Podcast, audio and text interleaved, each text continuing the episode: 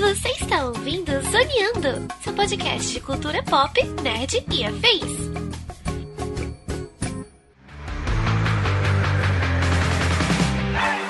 E começa mais um Zoneando Podcast, o seu podcast sobre cultura pop, nerd e afins, meus amigos. E aqui, hosteando este programa, aquele que nunca se conformava em ter que pagar mais para alugar fita de, de é, filme de fita dupla na locadora, estou eu, Tiago Almeida. E juntamente comigo, né, na mesa de hoje, já que vocês sempre é, dizem que eu tenho um um gosto questionável para cinema, hoje eu resolvi trazer aqui cinéfilos de verdade, né? E para começar aqui na nossa mesa de hoje, o cara mais pipoqueiro dessa discussão, meu querido Marcelo Seabra, seja bem-vindo.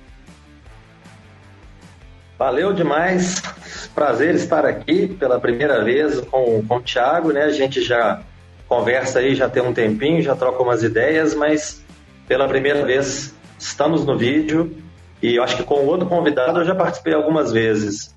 Mas com o Thiago, então, é a primeira vez e valeu demais. Espero que vocês gostem do papo. Logo de cara eu já digo desculpa qualquer coisa. é a melhor frase nesse tipo de situação. E fechando a mesa de hoje, ele que com certeza não vai falar de nenhum filme de cabeça, porque, segundo o próprio, também tem uma memória duvidosa, Maurício de Paula. Boa noite, senhoras e senhores. Muito obrigado de verdade. Eu me estreia aqui, estou muito feliz pelo convite. Espero poder somar aí, não com a minha memória, que certamente essa não vai somar. tenho várias, tem, tem colas, tenho colas, colas rolarão. Mas gostaria de dizer que não, minha, minha memória não é duvidosa. Ela, ela, ela certamente não sabe das coisas. Então eu vou, vou apelar bastante. Obrigado, Thiago, valeu mesmo. Muito bom estar do lado do, do Seabra de novo. Vamos ver se a gente produz um conteúdo decente, ajudar a criar um conteúdo de qualidade. Sim, sim, sim, sim, meus amigos, porque esta semana estamos aqui para aquela já clássica edição que fazemos todos, o an todos os anos, né, dos filmes que completaram 30 anos, ou seja, filmes do ano de 1993, né, já que estamos fechando aqui, deixando bem datado este programa, estamos aí no, no, no finalzinho, na rabeta de 2023, né, mandando este ano aí para a gaveta da história. Vamos falar dos clássicos do cinema, ou nem tanto, do ano de 1993. É sobre isso que vamos falar no programa de hoje, portanto, sem mais delongas. E vamos ao cast.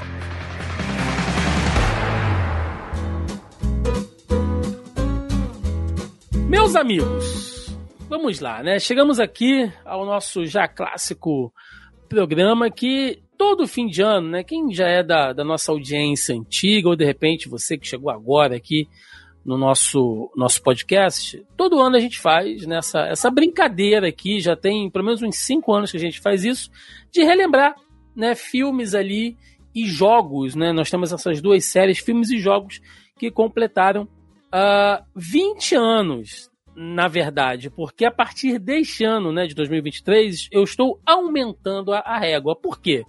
Porque se a gente pensar bem, né, de, depois de uma certa idade, parece que o relógio cronológico, não sei se vocês sentem isso. Depois que você faz, tipo assim, 30 anos, cara, parece que a tua vida é uma ladeira abaixo, né? Parece que as coisas passam cada vez mais rápido. Então, quando a gente fala assim de filmes que fizeram 20 anos, de, de jogos que fizeram 20 anos, numa época que a gente tem tanto remake, tanto reboot de tanta coisa, de tanto conteúdo que é reaproveitado, meio que se perde o sentido. Então, eu resolvi né, por, por, por uma questão ditatorial mesmo, de mudar a regra.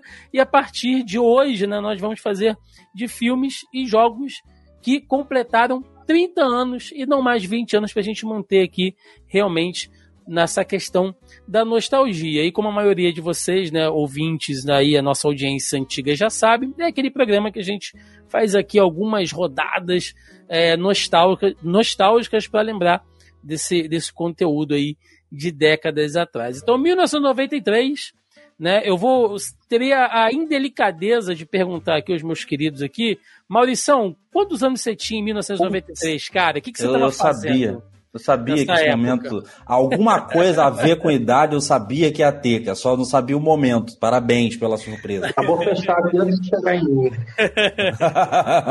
Vai cair a internet. É, cara, em 93, pra você ter, eu nasci em 80, eu tenho 43 anos. né? Então eu tinha 23 anos, basicamente, né?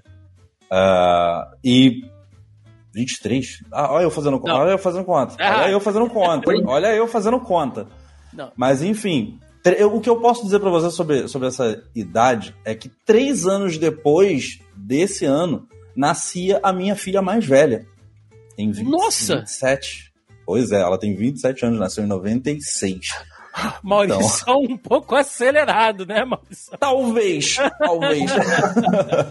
Mas é isso, é isso. A vida tem dessas coisas, certo? Não, pois é. Mas três anos antes eu tava, cara, com certeza é, me divertindo muito é, no meio de, de, de, de, de várias coisas, de várias pessoas e. Adolescentezão ali, né, cara? Adolescentezaço, Se tu é de adolescentezaço. 80, 93, tu tinha 13 anos. Sim, pois é. Então, tipo, é, a minha filha nasceu quando eu tinha 15. Basicamente, de 15 pra. é, chegando a 16, mas 15.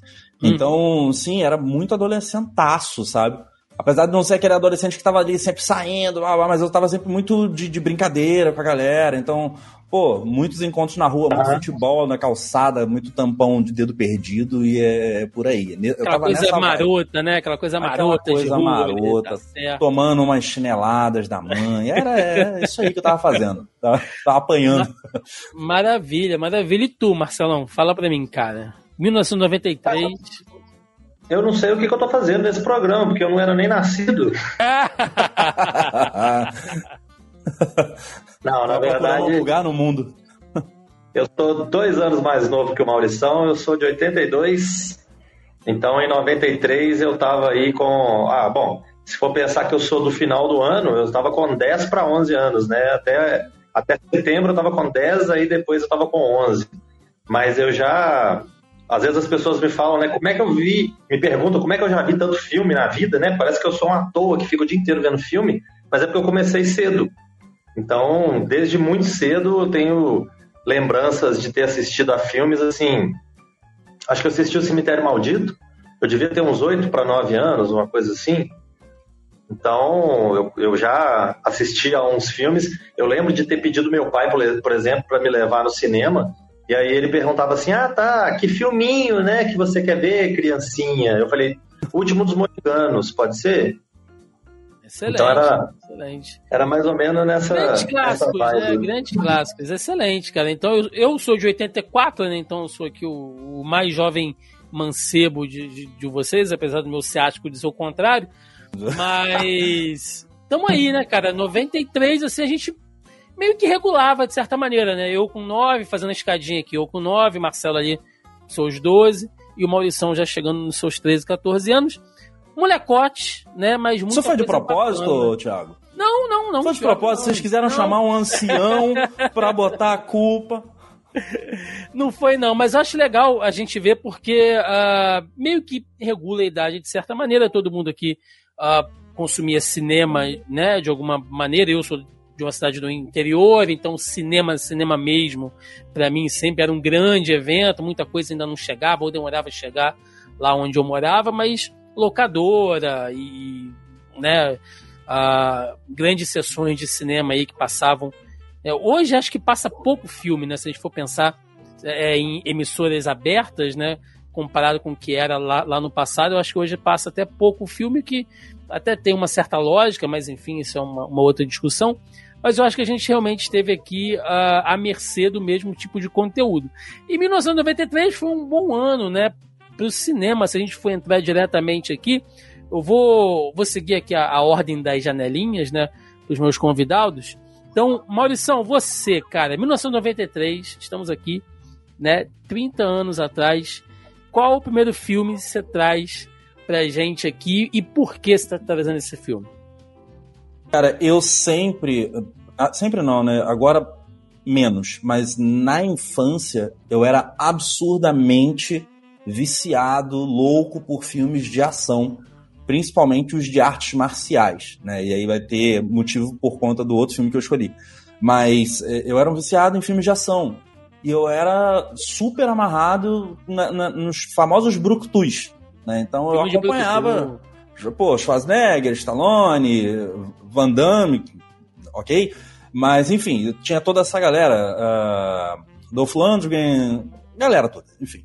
E esse primeiro filme, ele foi o, o Clash of the Titans. Ele foi o. Sabe? foi, foram titãs se encontrando. Naquela época, foi realmente um estouro saber que esses dois atores daquela magnitude estariam fazendo um filme juntos. Que é o Demolidor, né? O nome original é Demolition Man, mas aqui saiu como Demolidor. Que tinha o Wesley Snipes e Sylvester Stallone juntos no mesmo fucking filme. Então, assim, aquilo foi um evento. Na minha cabeça foi mais do que um evento, mas no geral foi um mega de um evento. E foi um filmaço pra época, um baita de um blockbuster, que eu lembro de ter ficado assim, é, polvorosa, né, basicamente. Quem fala polvorosa em 2023 eu não sei, mas foi isso que aconteceu, é isso que eu relato para vocês aqui. E, e, Wesley Snipes era um cara que estava muito em voga, em voga também, juntamente com os outros. Então eu acho que esse filme ainda alçou ele mais do que ele já vinha estando. E caraca, foi é assim, acho que de filmes de ação da época, eu acho que esse para mim foi o grande evento. Isso fica muito vivo na minha cabeça. Assim, para você ter uma ideia, a minha memória realmente é péssima, memória da Dory do, do Procurando Nemo, daí para baixo. E eu, eu lembro da, da, da sensação que eu tive vendo esse filme. Então, para mim foi super importante.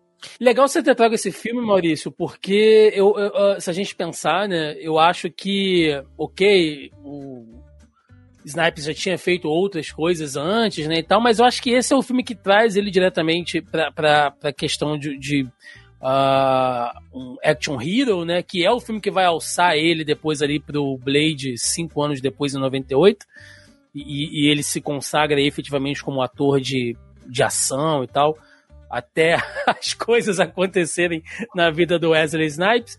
Mas, cara, é um baita filmaço, porque ele é um filme de brucutu, ao mesmo tempo que ele é um filme. É, é, é aquelas coisas do, do, do, a cara do cinema dos anos 90, né? Porque, ao mesmo tempo que ele é um filme de ação, ele é um filme de brucutu, ele também é uma ficção científica.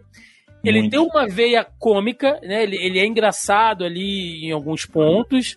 Uh, e ele é um filme de muito carisma, né? Se você pegar ali, acho que funciona muito bem tanto o Stallone, né, como o, o, o Snipes e a Sandra Bullock, que a gente não pode esquecer. Também. Sandra Bullock que estava migrando naquela coisa de, de ser a queridinha da América, fazendo um monte de comédia romântica, mas de vez em quando ela fazia coisas ali como o Demolidor, o, o, o que ela fez com o Ken Reeves. Velocidade máxima. Velocidade máxima. Velocidade então, máxima. É, então ela fazia coisa de ação, ela tava em tudo, né? A Sandra Bullock Sim. bombando nos anos 90 ali e tal.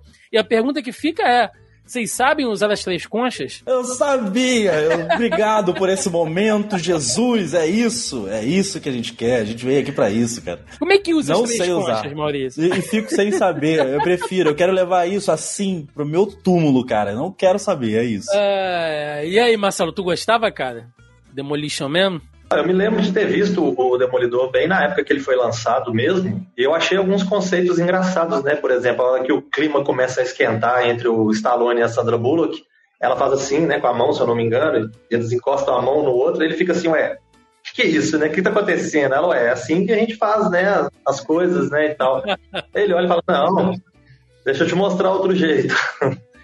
É então, teve algumas, algumas, eles transavam de uma maneira meio sensorial, né? Botavam é. uns negocinhos, uns plugins na cabeça, assim tal. E é engraçado que ela mencionou quando, quando eles foram, quando ele queria fazer alguma coisa, não, vamos fazer isso aqui de verdade, né? Ela fala, não, você vai pegar DST, ST, aí começa a falar um monte de doenças que a gente, tipo, na época, eu acho que nem existia, acho que ela inventou um monte de conceitos que seriam futuristas, assim, né? Não sei, uhum. não lembro de quais foram, mas foi bem engraçado isso aí. É, é, eu, eu lembro, você falou em tecnologia, né? Tinham aquelas máquinas que o cara de criogenia? Xing... Não, que ele fica... também. Mas a, a, as máquinas que davam multa, né? Não, hoje em Putz. dia, cara, eu, eu, eu, eu, vou te dizer que algumas pessoas realmente, né, dependendo aí do sistema econômico, algumas pessoas realmente gostariam que existissem máquinas como essa, porque é multa sendo toda hora. Cada palavrão que o Stallone falava, era muito bom. um ticket pra ele pagar. Era muito engraçado, cara. Ótima, Ótima E você falou da aí. comédia também, cara. é, era bem, assim, pelo que eu lembro, era bem um traço desses filmes de Brucutu ou blockbusters um Sim, pouco mais sim. maiores, que era colocar esses caras pra fazer piada, até talvez pra dar uma amenizada ali na, na ação e tudo mais. E como você falou, funcionou muito bem pra eles juntos. Primeiro, assim, que eu não sei quem imaginava Wesley Snipes com o Stallone, sabe? Sei lá, podia juntar qualquer, qualquer dupla e eu acho que foi meio inusitado. E e foi bom pra caramba. Eu lembro que funcionou Foi, bastante. foi. É, é, ti- tinha meio que uma, que uma veia, né, que esses atores brucutus, né, depois eles começaram a fazer muito filme de ação, o próprio Schwarzenegger, né, fez lá o, o, o Tira no Jardim de Infância, o Herói de Brinquedo, né, o, o dos Gêmeos, então, enfim, né, acho que O último grande herói. o último grande Último herói, grande você, herói, você pegar um cara, né, bombadão ali, tal, reconhecido por fazer filme de ação e colocar ele no meio de comédia, acho que essa dissonância aí era bem Virou uma interessante. tendência também. É, é, muito bom, cara, muito bem lembrado. Deu, deu até vontade de, de reassistir. Marcelo, você, cara, traz pra gente um filme aí, 1993. Cara, na época, em 1993, eu com meus 10 para 11 anos, uma coisa que eu tinha sempre problema, uma certa dificuldade, é que você conseguia pegar o filme, você estava passeando num shopping, por exemplo, e tinha uma locadora dentro do shopping, e você pegava o filme, só que depois você tinha que voltar lá naquele shopping para devolver o filme, né? Isso era um problema. Porque no sábado você está passeando com a sua família, mas não significa que na segunda-feira você vai querer voltar lá naquele lugar, que às vezes é longe, fora de mão, para devolver o filme. E aqui em Belo Horizonte tinha uma locadora que era meio que um clube de, de locadoras chamado Companhia do Vídeo, que tinha várias locadoras que eram na mesma rede. Então você podia pegar o filme em uma locadora e devolver em outra. E aí já facilitava bem, né, a nossa vida. E, e eu andava, eu andava pela cidade para tudo quanto é lado com um comprovante de endereço no bolso, porque toda locadora que eu entrava falava assim: o que, que eu preciso para fazer ficha aqui? Sua identidade e um comprovante de endereço. Aí eu tirava do bolso, fazia a ficha e saía de lá com três, quatro filmes. Eu, eu tinha ficha praticamente na cidade inteira. Todas as locadoras que eu passava, eu tinha ficha. E aí, um belo dia, eu consegui convencer a minha mãe a me deixar ir sozinho, de ônibus, na Savassi, na locadora, para poder pegar filme. E eu tava louco, esperando sair a longa-metragem do Batman, A Máscara do Fantasma, Ótimo. que era baseado né, naquele desenho do Bruce, do Bruce Timm, do Paul Dini, né, que passava na, no SBT como Novo Batman, né, que era o Batman The Animated Series. E aí eles anunciaram que iam fazer um longa-metragem e eu falei, nossa, quero muito ver isso, né. Consegui com o cara da locadora o cartaz da Máscara do Fantasma, que tem o, o Batman com a, com a capa aberta, assim, e o fantasma no fundo. E eu tinha esse cartaz colado no meu quarto, na parede. E aí, um belo dia, minha mãe vai e fala assim: tá bom, vou deixar você ir sozinho de ônibus na locadora pra você pegar filme. Era a minha independência, né? Eu ia poder pegar e devolver os filmes por conta própria, sem depender de nenhum adulto. E aí, eu, beleza, peguei o ônibus, fui na locadora, peguei três filmes. Eu me lembro que eu peguei três filmes. Um deles era o Batman, A Máscara do Fantasma. E aí, eu tô no ponto do ônibus com a sacolinha na minha mão, com os três filmes dentro da sacolinha. Só que o ônibus começou a demorar. Aí o que, que eu fiz? Tirei os filmes de dentro da sacolinha e comecei a ler o resumo, né, que vinha atrás. Uhum. Então tô lá lendo o resumo do Batman e tal, o que, que tá acontecendo, não sei o quê. O ônibus vai aparece na esquina. Eu arrumei um desespero para guardar o- a- a- os filmes dentro da sacolinha para poder pegar o, o ônibus e tudo. O ônibus parou na minha frente. Na hora que eu fui pegar o ônibus, que eu fui pegar aquele, segurar naquele ferro, né, que você entrava, segurava no ferro que você se impulsionava para dentro do ônibus.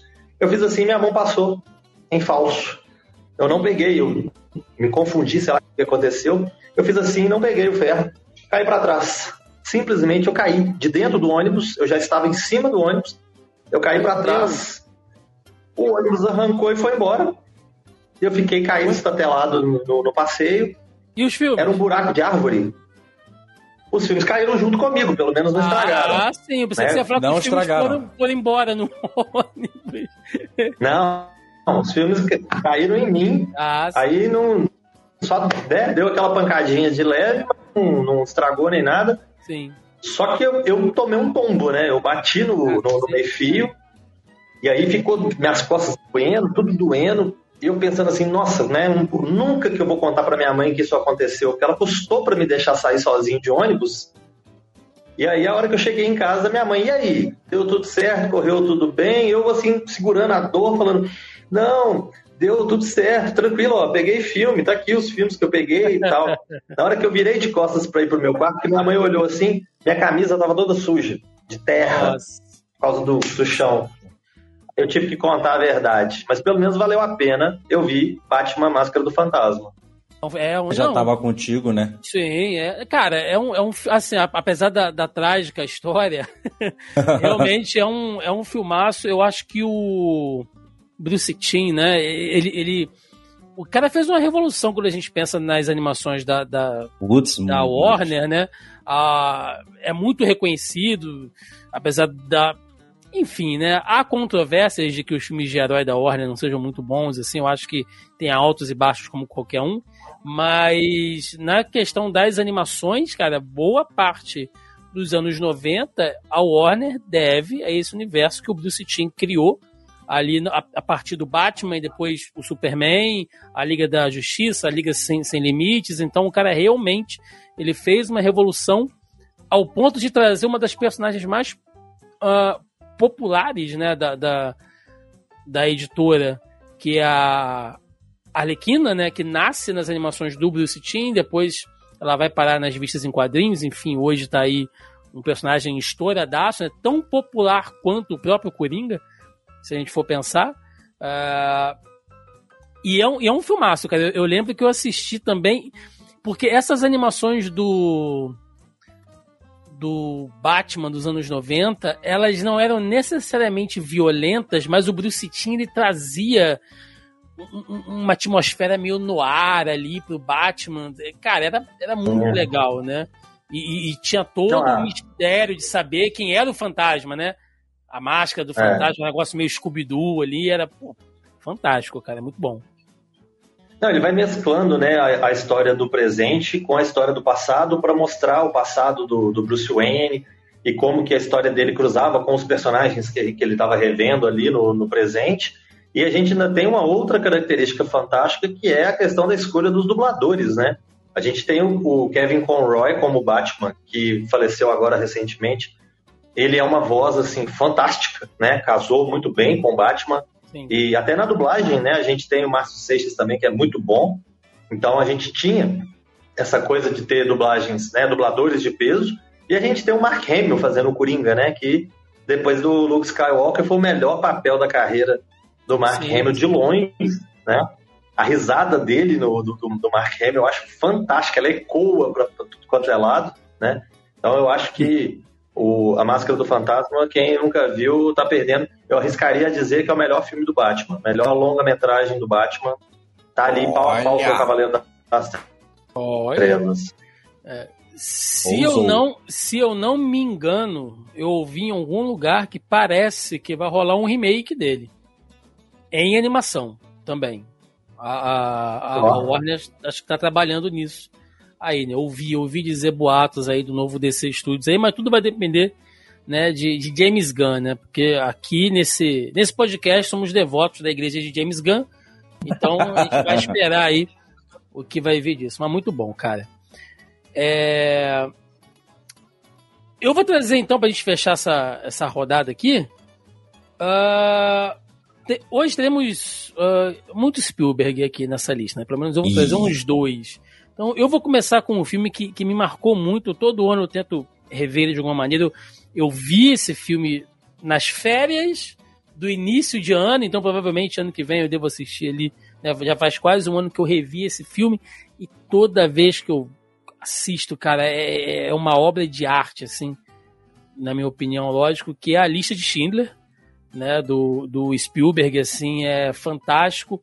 E eu fiz essa, essa brincadeira no, no, no início aqui do podcast, né, de não concordar em pagar mais caro nas fitas duplas, porque a lista de Schindler era um daqueles filmes que eram fita dupla lá no cinema, né? Uh, muita gente tem a, a, recordação do Titanic, porque o Titanic eram duas fitas também que você tinha que alugar, mas a lista de Schindler já eram duas fitas que você vinha, inclusive tinha um case lindo, né, de umas edições assim que eram Uh, tipo um box grande mesmo, né? Algumas locadoras tinham ali, branca, com aquela capa da, da lista de Schindler ali, com as letras meio douradas, enfim. E a locadora pedia mais caro, né? Você pagava, tipo, o que você ia ter que alugar em, em, dois filmes, você tinha que pagar um só. Então, eu nunca assisti a, a lista de Schindler na locadora. Eu, eu, eu, tenho a memória vívida de estar em casa, sentado, assim, e, e ser anunciado, cara, no SBT, né? Aquela voz lá do Lombardi, né? uh, dizendo que do, do, falecido Lombardi, né, dizendo que um grande clássico no SBT, né, neste final de semana, a lista de Schindler, e é do grande diretor Steven Spielberg, e que será exibido em duas partes. Né, eles vão passar uma parte um dia, outra parte no outro, porque são né, quase 200 minutos de filme. E é fantástico, assim, né, cara? Se a gente for pensar, o, ele foi indicado ali, se eu não me engano, acho que a nove Oscars, ganhou quatro, se eu não estou enganado, e Globo de Ouro e, e, outras indicações. É um filme uh, muito emocional, né? Se você pensar que o, o, o próprio Spielberg ele é judeu, né? Ele é de família judia, então ele é um cara que ele trabalha toda a narrativa de Segunda Guerra uh, muito bem nas obras dele, né? Logicamente com as ressalvas de que cinema é uma coisa, história é outra. Mas uh, se a gente pensar o que ele fez na lista de Schindler, Resgate do Soldado Ryan, é, Band of Brothers, né? Ele é um cara que gosta muito dessa temática de, de, de, de guerra. E o filme é fantástico, assim, retratando ali a história do, do, do Oscar Schindler, que é um foi, né, um empresário uh, industrial, né, que viveu na Alemanha durante o regime nazista e ele manobrou ali de algumas maneiras para que os funcionários que trabalhavam no campo de concentração ao qual a fábrica dele atendia, produzindo panela, materiais ali de, de metal, enfim, uh, fossem poupados, né? Ele meio que pagava suborno, ele usava de política, tipo, não, deixa os caras aqui, eu preciso deles para trabalhar e tal, né, para manter aí a, a, a indústria, né, a máquina do grande Führer e tal, e ele meio que estava sempre negociando ali com, com os oficiais da, da SS para tentar salvar essa galera, e depois ele foi reconhecido ali como cidadão notório, tem homenagem dele para ele em, em Israel, as fábricas dele viraram museus. É lógico, né, que existe toda uma discussão em volta da figura do, do Schindler, né, porque uh, inclusive tem um livro muito bom do uh, David Young, se eu não me engano, que é o Bilionários Nazistas, né? Um filme que tá. Um, um livro que está aí no, no top de, de, de, venda aí, que trata muito disso, né? De empresários que enriqueceram durante a Segunda Guerra e famílias hoje, né? Que são ricas, milionárias, bilionárias aí, uh, que enriqueceram muito durante a Segunda Guerra. Mas tem a figura do, do Schindler, que é muito polêmica, não digo polêmica, mas é meio que debatida até hoje, mas que no filme eu acho que é muito bem retratado ali, né? O, um baita elenco, cara, Liam Neeson, Ben Kingsley, né? O, o, o, cara que faz o Voldemort. Ray Fiennes. Porra, é, então assim, elencaço, sim. E trilha sonora do John Williams, assim, cara, eu, ó, eu fico arrepiado. Eu fico arrepiado de verdade, assim. Uh, eu, eu, eu, lembro de uma entrevista, né? Tem um material extra, né? De, de bastidores do, do filme do John Williams dizendo que o Spielberg mostrou para ele qual era o, todo o projeto do filme e tal. E falou: olha, você tem que fazer a trilha desse filme. Eu quero que você faça, que você trabalhe. Né? O, Spielberg e o John Williams têm uma parceria bacana ali. E ele falou: Olha, Steven, eu não, não, não sei se eu posso fazer algo para isso aqui, sabe? Eu não estou muito preparado para fazer algo para esse filme. Ele tem uma proposta muito importante, muito grandiosa, muito uh, emocional. E o Spielberg falou: Não, eu sei, mas uh, tirando você, todos os outros que poderiam fazer estão mortos. Então coloca o tá, John Williams porra. lá em cima, né, cara? E aí tem aquela trilha linda. Eu fico arrepiado de verdade aqui quando eu lembro da cena lá uh, dos judeus sendo retirados do, do do gueto, né, e, e sendo mandados para os campos de concentração para serem executados, e toca o tema da lista de Schindler, uh, que, no, que, inclusive, quem toca o violino, né, o, o John Williams, chama um dos sobreviventes que, que, que fizeram parte lá dos judeus de, de, de, de Schindler, como eram chamados. Então, cara, eu adoro essa temática de Segunda Guerra, assim. Logicamente, do ponto de vista histórico, né? A, a guerra em si é algo sempre uh, condenável né, e, e, lamentável, mas eu ainda acho que é sempre um filmaço ali, aquela coisa preta e branca que deixa o filme atemporal, né? Não importa quando você vai assistir, ainda é um filmaço e toda vez que eu vejo, eu pego um detalhe, eu vejo alguma coisa, é, é, é fantástico, assim, não sei a opinião de vocês. Cara, a lista de Schindler é, é uma da, facilmente uma das melhores obras da, da história, assim, tá, a minha opinião, né? Meu uhum. gosto, meu, meu, meu ver. Mas tem duas coisas muito interessantes aí. A primeira delas é John Williams. Esse cara, para mim, ele, ele tinha que estar tá sendo reverenciado e homenageado todos os dias do ano enquanto, enquanto ele estiver vivo. Não que depois a Sim. gente não vá homenagear, mas, tipo assim, é, eu acho que fazem. Acho que reconhecem. Tudo bem, todo mundo conhece ele, mas eu digo, em termos de é, homenageá-lo, acho que é, acontece quase nada uh, se for comparar a proporção do quão importante para a indústria cinematográfica e a indústria uh, audiovisual, e, e, enfim, sonora que seja no todo. Esse cara é um. Ele é um absurdo. Ele é um absurdo. Esse cara não existe. Ele tá aí. Então, tipo, né, a gente tinha que estar tá reverenciando esse cara todo dia. E a, a, segunda coisa que eu achei engraçado e que realmente acontecia é, algumas coisas desse tipo na época, que você falou sobre o SBT anunciando, foi o SBT, né? Sim. Anunciando sobre as duas partes. Ah, vou passar duas, uma parte hoje, outra parte amanhã, porque, enfim, 200 minutos de filme, realmente. A, além disso ser feito com uma certa frequência lá no, no, SBT, muitos filmes, óbvio que não dava pra fazer isso com a lista de Schindler, mas me veio um, um caso na cabeça do, é, de um filme chamado Paperboy. Paperboy já foi exibido no SBT com tantos nomes que eu não sei nem te dizer. Eu não, não tenho uma lista que eu consiga te dizer. Sei lá, garoto do jornal, o cara que entregava. Dantes. É, é, impressionante como não dá pra fazer isso com a lista de Schindler, mas tinha cada coisinha que o SBT trouxe pra gente de, de lembrança dessa época, né, que eu achei bom falar. Sim, sim. Marcelão, quiser comentar? Essa, essa coisa de, de filme na televisão, eu tenho também muitas lembranças, né, de filmes que às vezes eu só conseguia assistir porque passava, né. Eu lembro de ter visto no SBT, por exemplo, eu era novo, eu vi Enterrado Vivo. Eu achei fantástico, né, que o cara é enterrado e aí ele tá vivo, ele vai consegue fugir para se vingar de quem enterrou ele, é o Tim Matheson, né, no, no uhum. filme. Então tem também muitas boas lembranças. Mas a lista de Schindler, como você disse, eu acho que eu era meio mão de vaca também, eu não queria de jeito nenhum pagar pelo aluguel das duas fitas, e eu acabei vendo um tempo depois também. Eu acho que assim, ele, ele não me marcou tanto a ponto de eu lembrar a situação, que eu dia certinho que eu assisti nem nada. Eu sei que eu gostei. Eu acho que ele pesa um pouquinho a mão no, no drama.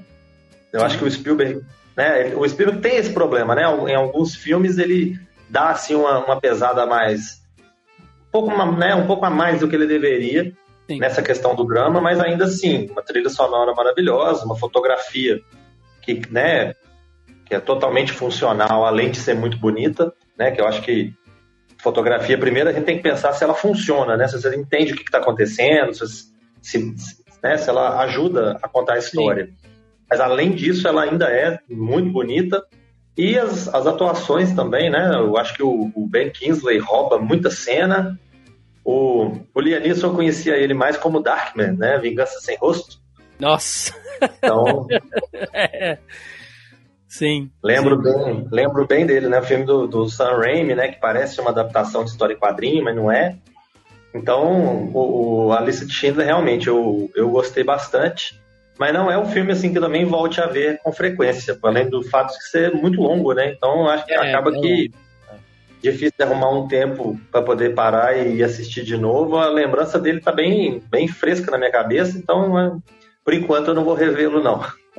Não, é, é, um, é, um, é um filme difícil assim de você digerir, né? Ele é pesado, é, tem essa pesado. coisa emocional, né, que o Spielberg coloca, até porque ele já é uma adaptação de um, de um livro. Então ele tem toda aquela coisa ali. A gente sempre tem que levar em consideração, né, que uh, e agora entrou muito em voga aí com essa coisa do, do Napoleão do Ridley Scott, né, dessa coisa de história versus realidade, né? Quando você pensa em cinema, é óbvio, né? Que a gente sabe que é, é Hollywood, tem que emocionar mesmo, tem que ter as apelações dramáticas, isso é, isso é normal. Acho que para quem quer realmente estudar, conhecer a história, tem aí outras fontes né, melhores para isso. Mas é isso que o Marcelo falou. É, é, é, isso, cara. Não é, não é um filme fácil, não. Quando eu vou assistir, às vezes. Eu, eu, eu acho que ficou tão marcado em mim essa coisa de dividir o filme em duas partes que eu divido ele em duas partes. Eu vejo uma hora e pouquinho, saio, vou tomar uma água, faço alguma coisa, depois eu volto e assisto a outra parte aí. E se o Scorsese ficar sabendo disso, ele me dá porrada. É... Tiago, você falou um negócio aí agora, por exemplo, do, do uh, da, da, veracidade histórica, né, que esses filmes uhum. apresentam ou não. Acho que também vai muito do objetivo, né, da, da criação do projeto, Sim. porque às vezes o projeto ele realmente é feito para romancear o período Sim. e até facilitar ali a conexão com, com alguns nichos, né, uh, como a gente já viu várias e várias vezes. Por exemplo, quem faz isso muito bem, que une muita coisa real, historicamente falando, com romance, por exemplo, é um escritor chamado Bernard Cornwell. Cornwell. É outro bom velhinho da vida, entendeu? Sim, o cara escreve sim. 70 livros por minuto. Ele faz isso muito bem. Mas aí depende do objetivo. é, exatamente. Tem vários aqui, tô olhando pra eles aqui na, na estante. Inclusive, tô preciso acabar de completar minha, os livros do, do Sharp, né? Porque esse puto escreveu 70 esse... livros aí, né? Então é. Pois é, esse cara. E eu vou pedir pra ele parar? Não vou, mas não, acontece. Escreva. Enquanto ele tá escrevendo 30, o Martin não, não terminou não ainda o, o, próximo Guerra dos Tronos, né? Esse velho arrombado. É, o o Bernard vai terminar pra ele, vai. Maurício, segunda rodada, cara. Traz mais um filme de 93 aí pra gente debater. Cara, eu vou trazer um filme agora que eu acho que ele foi é, importante visualmente para mim, no, no, sentido visceral da coisa, falando, que é Um Dia de Fúria com Michael uh. Douglas. Assim, primeiro de tudo, Michael Douglas, para mim, para mim, eu sei que ele não é um ator de Um Dia de Fúria, mas, mas para mim ele nasceu aqui, na minha lembrança de infância. Afinal de contas, novamente, tinha meus 13 anos aí, né? Então, foi a, a primeira obra que eu lembro de ter visto e guardado dele.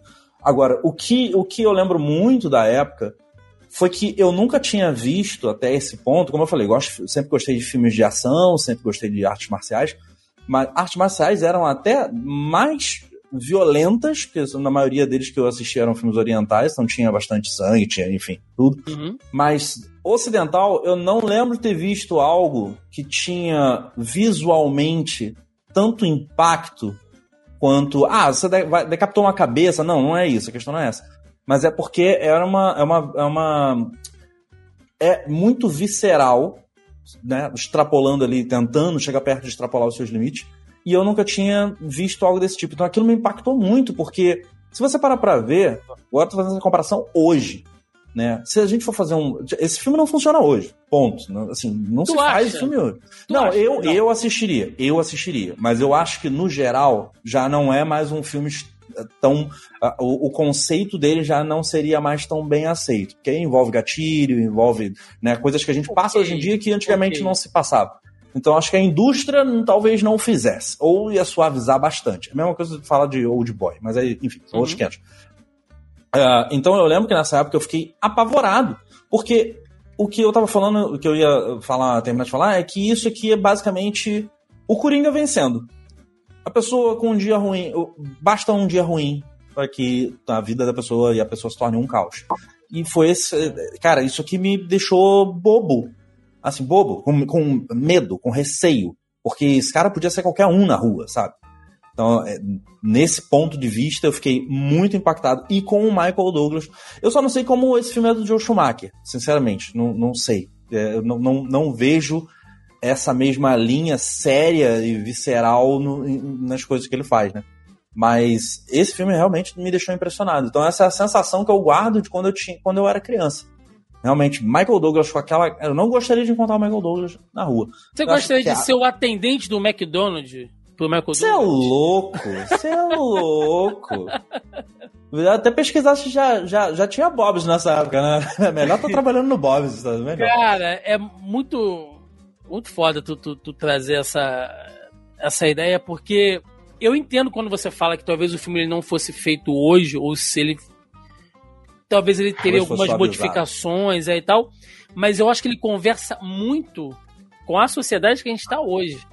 Da galera que está em burnout o tempo inteiro e ansiedade e, e, e que você vive ali num, num a, a, sociedade do cansaço mesmo, né? Que a gente está hoje sim. em dia. É claro que o filme ele é uma alegoria, né? Ele é forçado ali, mas é.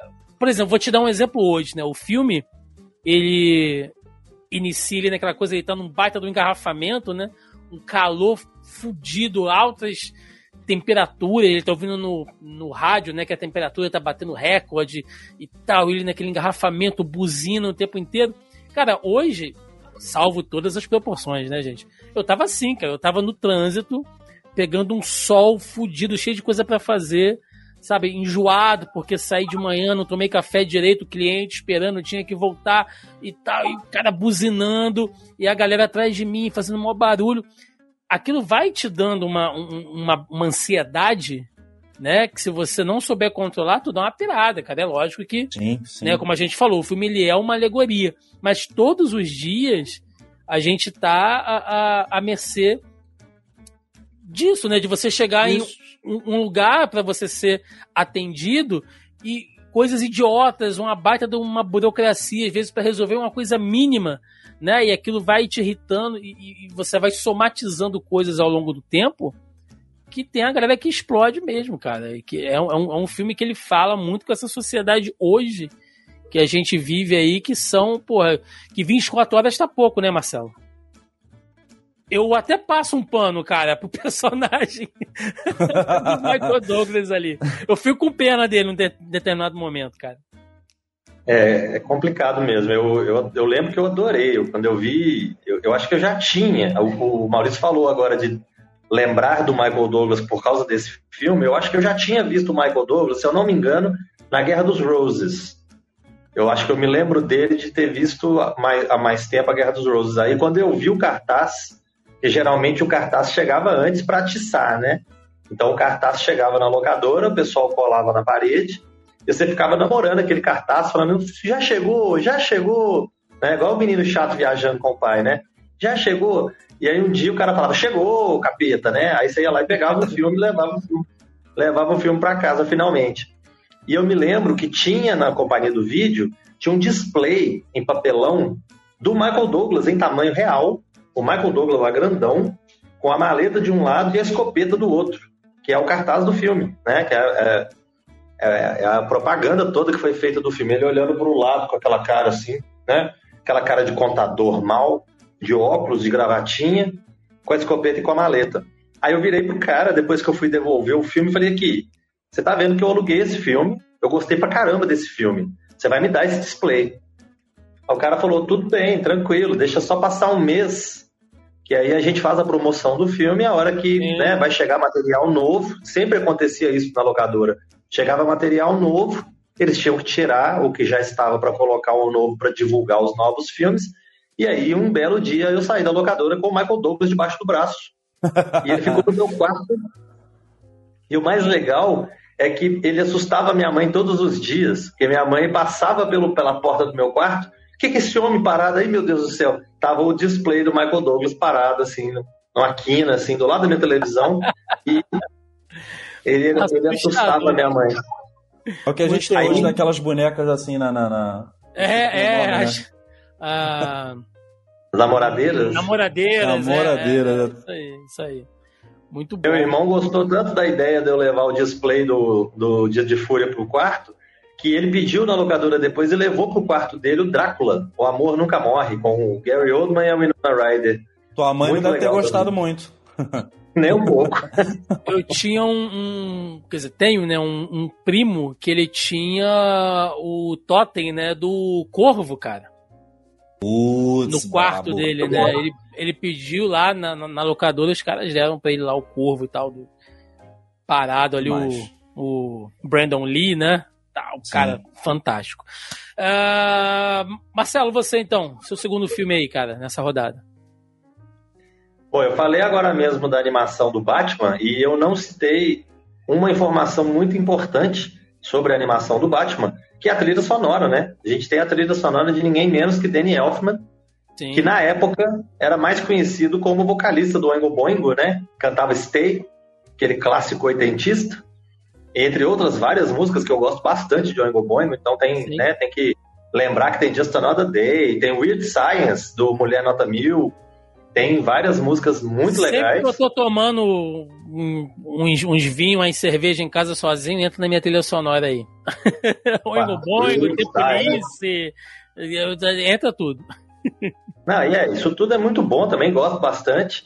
E aí a gente tem então que fazer justiça né, a esse grande compositor que na época ele nem era assim tão né, usado. Ele tinha feito já a trilha sonora do, do, do Batman, né, do, do, Tim Burton, e ele acabou se tornando né, um colaborador frequente do Tim Burton. E aí a gente tem então uma fantástica animação em stop motion, que é o Estranho Mundo de Jack, The Nightmare Before Christmas, que é um filme de Natal fantástico, né?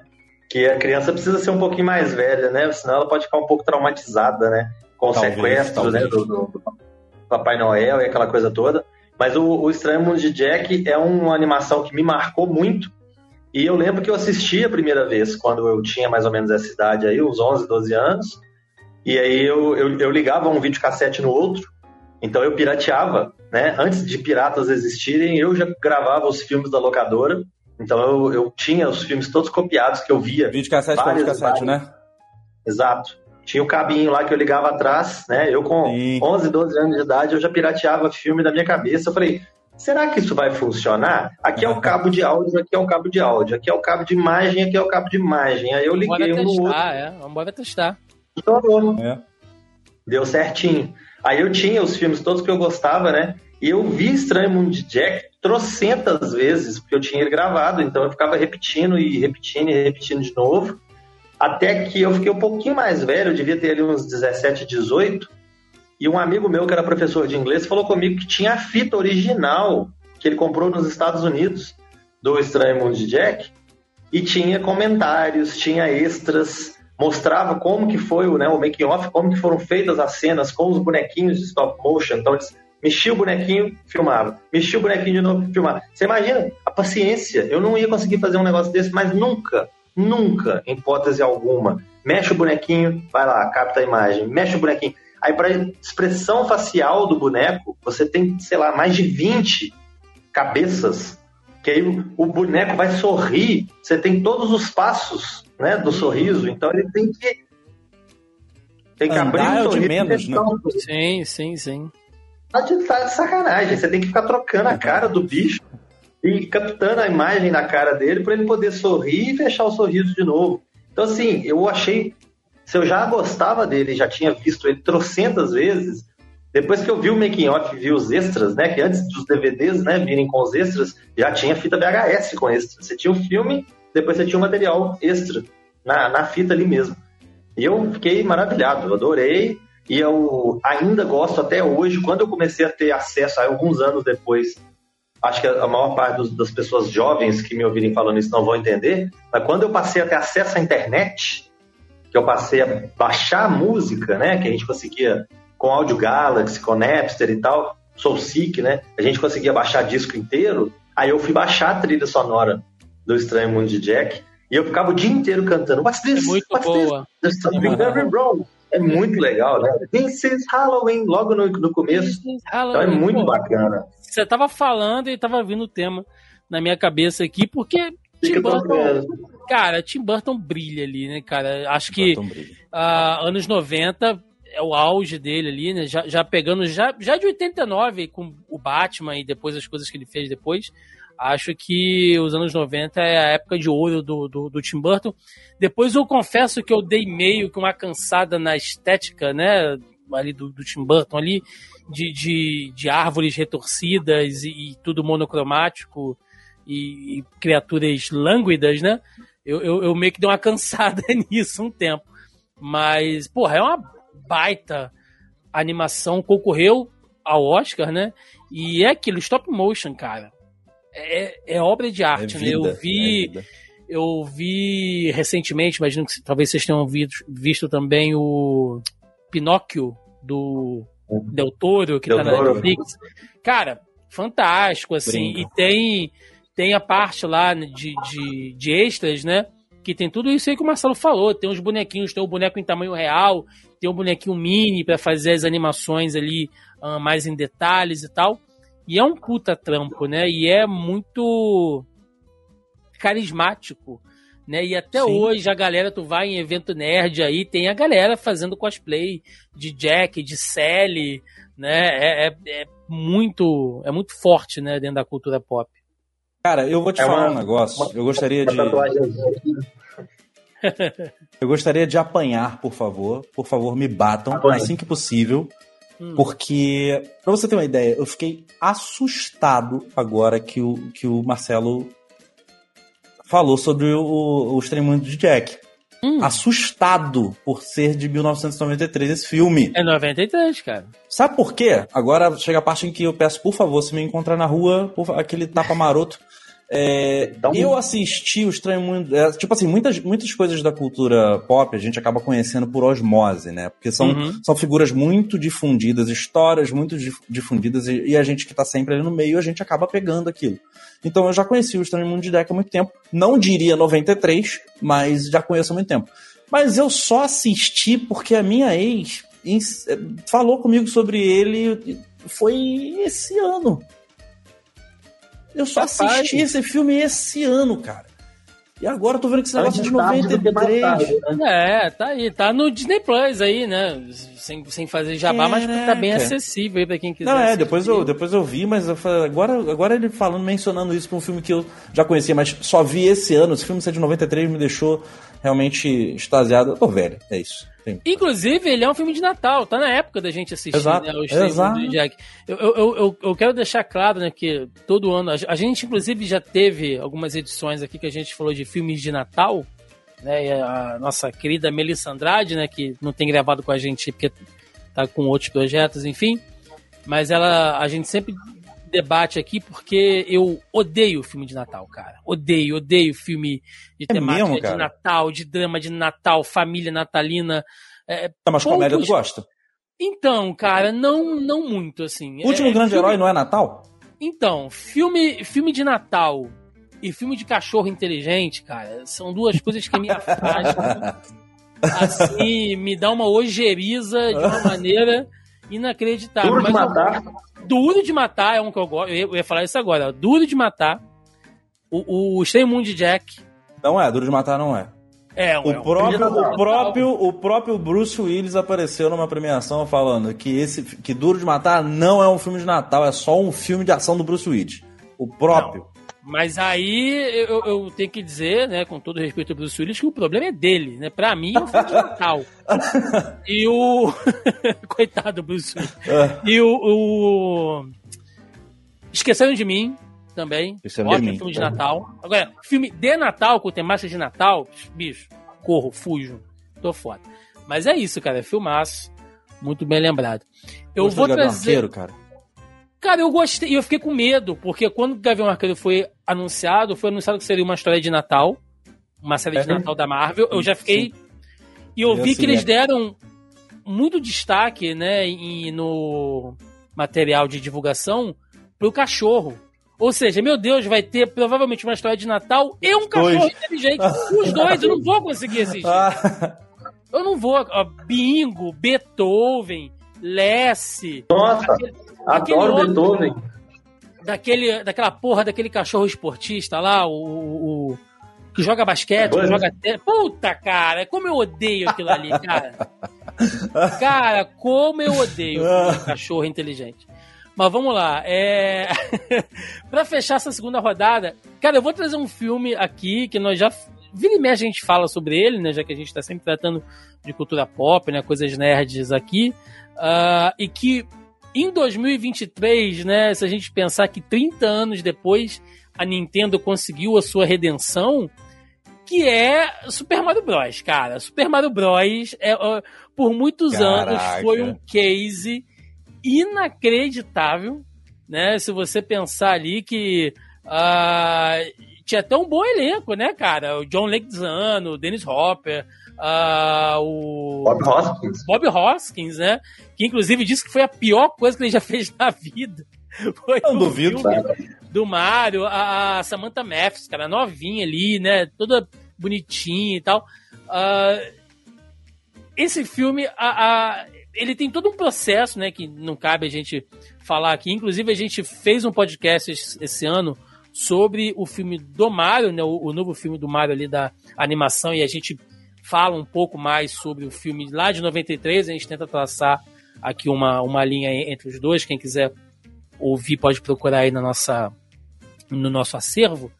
Mas uh, eu gosto de lembrar porque ele, mal ou bem, ele é, pode ser usado hoje como um case de como Hollywood encarava uh, adaptações de videogame há 30 anos atrás e como é hoje, né? Porque o mercado de games hoje, ele facilmente vai bater Hollywood em breve, né? Ele é um mercado milionário, bilionário hoje em dia, então... Eu acho que já mercado, bateu, tá? É, tá em vias de, né? Bater ali, se a gente for pensar. Até por conta que a gente teve uma queda de filmes por causa de Covid e tal.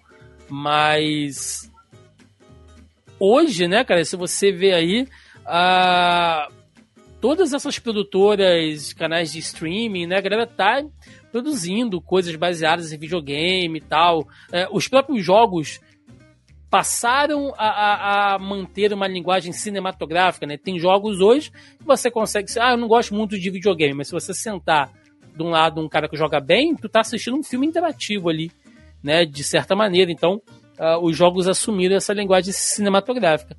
Mas o Mario, ele, ele abre isso, né, cara? E aí depois, nos anos 90 ainda, você tem Mortal Kombat, o Street Fighter lá com o Van Damme, né, cara? O Raul Julia, uh, o Van Damme cheiradão de cocaína lá nos bastidores e tal.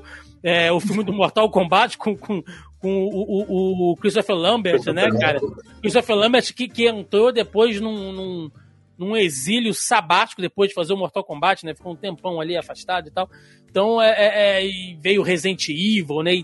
mas quem abriu o caminho para isso tudo é o Mario, cara. É, e, e, foi uma grande derrota. O filme teve ali.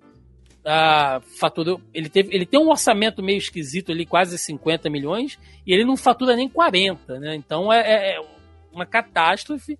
E eles tentaram fazer. É, ok, né? A gente está pensando em 93, Mario Bros ali é de 80 e... Putz, cara, acho que é de 85, se eu não estou enganado. Mas. Uh, é, mas vamos lá, né, cara? Não é. Não é uma grande história, né, cara? É um encanador que tá pulando em cima de tartaruga, né? Então, você não tem uma história profunda, mas os caras viajaram sabe? Numa coisa de um reino, uma parada meio pós-apocalíptica ali que eles queriam trazer pro Brooklyn, Nova York, né? E, e bota a princesa e, porra, no final tem aquele Yoshi em stop motion, né, cara? Que é assustador aquilo ali. aquilo é, é muito medonho bizarro. aquilo ali, né, cara? Dá pesadelo em criança. Então, a, a Nintendo ficou, demorou 30 anos vai se recuperar, né? Tem toda uma história de bastidores ali interessante, mas é é um filme que ele tem a cara dele, né? Hoje ele virou um cult, né? A gente vê ali até zoando e tal, mas é aquele filme que na época para quem jogava os joguinhos do Mario, né, e foi para assistir o filme, tu já assim, tu, tu não precisava ser cinéfilo, não precisava ser crítico para ver que o negócio era uma bomba, né? Mas eu vou te falar que eu acho que naquela época, é, primeiro de tudo, a tecnologia, né, para poder trazer os. adaptar um jogo. Acho que eram raríssimas as exceções, lá pros anos 80, 90, de um cara, sei lá, de um cara que teve uma ideia, mostrou pra indústria, e a indústria falou assim: não, vamos esperar que a gente, né, mais pra frente aí, vamos tentar ver tecnologia, tá melhorando tal. Era assim, putz, Mario, vende igual a água. Vá, vamos fazer filme. Vamos fazer filme, ué, dar dinheiro da mesma forma. E aí faça de qualquer maneira, porque ah, o que importa é o pessoal ver o Mario e o Luigi ali. Isso que importa, assim, penso eu que seja é, que fosse essa a cabeça da galera que botava isso em prática. Logo em seguida, a gente ainda teve Double Dragon, cara, com o Marco Nossa. da Cascos. Foi ano seguinte, que foi. Meu Deus! Ah, eu não, eu não sei, eu não sei nem, não sei nem abordar o que, que é pior nesse, não sei, não sei. É realmente. terrível, é terrível, cara, terrível. Mas Mario foi importantíssimo justamente para poder, como você falou, né, abrir os caminhos ali. E, pô, pessoal da época, imagina que quando o pessoal naquela época imaginava que um jogo que pô, a galera inteira gostava, porque o Mario sempre foi um quebrador de, de, de, de bolhas, blocos. vamos dizer assim. De blocos, é verdade. sempre foi um quebrador de blocos. Porque mesmo naquela época, quem não, quem não gostava de jogar videogame jogava Mario. É basicamente isso. Ah, eu não jogo, não gosto de videogame, não, mas Lançado em 83, tá? Eu falei 85, mas fazendo errado aqui em 83. Então o filme sai 10 anos depois ali do. Tá vendo? E eu ainda nasci primeiro que o Mario. Cara, não acredito, cara. Tá muito velho. Chega disso. Curtia, Marcelo? Tu é, jogava eu... Mario? Não... Eu também não gostava de jogar videogame de uma forma geral, mesmo porque eu não tinha um, então ficava um pouco difícil. Uhum. Mas eu, quando pegava, quando ia na casa de algum amigo, alguma coisa assim, eu achava Mario bem legal, bem alucinógeno, né? Comia lá um cogumelo. É, totalmente alucinógeno. E achava, eu achava bem bacana. Então, assim, eu acho que os três, os três jogos que eu sempre gostei e que eu jogava sempre que eu podia, sempre que eu botava a mão no, no videogame, era Mario, Street Fighter e Mortal Kombat. Exatamente os três. Os três que então, saíram foram... nos anos 90 ali no cinema. Exatamente. Foram três filmes quando saíram, eu falei, não, tem que ver, né? E corri atrás e tudo, e nossa, de longe, né? O Mario pode ter os méritos dele e tudo mais, ter aberto a porta, mas realmente é um filme dureza, viu? É um filme que eu vi muito novo, eu já olhei e falei, nossa, eu sei o que eu gosto e eu sei o que eu não gosto. Isso eu não gosto. Era bem assim. Eu, eu, eu, vou até deixar aqui um, um abraço, né, pros, pros amigos do, do final do podcast do, do Jogo Velho. Acho que tá todo mundo aí com seus projetos independentes hoje, mas eu lembro que a última vez que eu falei desse filme foi, foi lá. E a gente chegou numa terrível conclusão, né, revendo o filme e tal ali, que a princesa Peach, que ela vem parar aqui no nosso mundo, né? Uh, ela é tirada lá do mundo do cogumelo, através daquele portal, ela vem cair aqui. E durante a gravação a gente chegou numa conclusão de que ela nasceu de um ovo, né, cara? Então você imagina um ser humano nascendo de um ovo de dinossauro ali. É a coisa mais aterrorizante possível, né? E você pensa quem botou o ovo, então, assim, pra nascer a princesa Peach? E pronto, e aí vamos ao, ao é, o ovo a galinha, basicamente. o ovo a princesa, quem nasceu? O ovo a princesa, exatamente. É isso, cara. Mas Uma pesquisinha rápida aqui, ó. É, Super Mario Bros 3, que foi basicamente o, o Mario mais jogado da história, e eu, inclusive, por mim, foi lançado em 88, antes do filme. E o Super Mario World também veio logo em seguida, em, em 90. Então, assim, Mario na época estava realmente. Sim, sim, sim. Mario... Até hoje, né? Nunca saiu de moda. Mario Nunca saiu de moda. Inclusive, a, a, gente, de novo, né? Repetindo aqui, a gente falou sobre isso lá no podcast de Mario. Uh, a Nintendo demorou muito até, né? Pra. Aproveitar, Porque... né? a gente sabe como as coisas são no, no, no, corporativo japonês, né? Tudo é mais devagar, ainda mais uma empresa centenária como a Nintendo. Mas uh, eles demoraram muito, cara, né? Você teve aí o, o próprio Sonic, né? Conseguiu se reinventar nessas, no, no, no cinema. Agora o Sonic que passou ali um, uma década ali no, no meado dos anos 2000, 2010, com jogos também bem uh, deploráveis né? Até o Sonic Lobisomem ali, se a gente for pensar, né? Deus me perdoe, mas uh, conseguiu se reinventar no cinema, né? E a Nintendo aproveitou agora isso aí. Uh, a gente está realmente numa nova era de, de adaptações né, cinematográficas de, de jogos e animes também, que devem desbancar em breve esse mercado de, de filme de super-herói aí, que a galera tá meio saturada. Cara, vamos... só, desculpa, só para te agregar uma coisa. É, a gente não só mudou o pensamento das empresas, como o pensamento da galera que está consumindo, principalmente, né? O próprio Sonic é um exemplo absurdo que foi feito aquele trailer, teaser, né, no início do projeto. Sim. E as reclamações foram tantas que o pessoal parou e falou: beleza, tá errado, vamos fazer correto. Tanto que Ou virou seja, piada no filme do Tico Teco, né? O Exatamente, Sonic, Sonic né? feio. Então, feio tá lá. Então mudou muita coisa, não só o mercado, mas como o pensamento da galera que consome, a galera tá mais exigente, né? E o pessoal Exatamente. tá vendo que dá retorno se fizer bem, bem feito. Muito bom, muito bom. Uh, então vamos lá, nossa terceira rodada. Maurício, mais um filme pra gente. Cara, esse filme, eu, eu, eu não sei o que pensar dele exatamente muito bem. É uma comédia que na época eu acho até que não era, talvez não tenha sido a primeira vez, mas novamente, assim como Dia de Fúria, foi um filme que me marcou é, a, a ação. Eu vou melhor dizer o nome do filme do que eu não vou conseguir explicar. Uma babá quase perfeita. né, com Robin Williams. Por quê? É, eu não sei se ele foi o primeiro a fazer um grande filme, né, vestido de mulher, fazendo ali e tudo mais. Mas ele é, para mim, é a cara das últimas duas décadas, pelo menos, de, de um personagem desse tipo, de um homem que se veste de mulher ali no meio de uma comédia, numa situação, né, bem situacional. Então eu é lembro de ter. Né? Hã? Tinha Tutsi com Dustin Hoffman. Ah, Tutsi. tinha Tutsi, é verdade, mas Tutsi não marcou tanto quanto. Você acha que te marcou mais do que as branquelas, nesse sentido? Não, não, não, não, não marcou mais que as branquelas, não. Só que as branquelas é mais recente, né? É, sim, sim.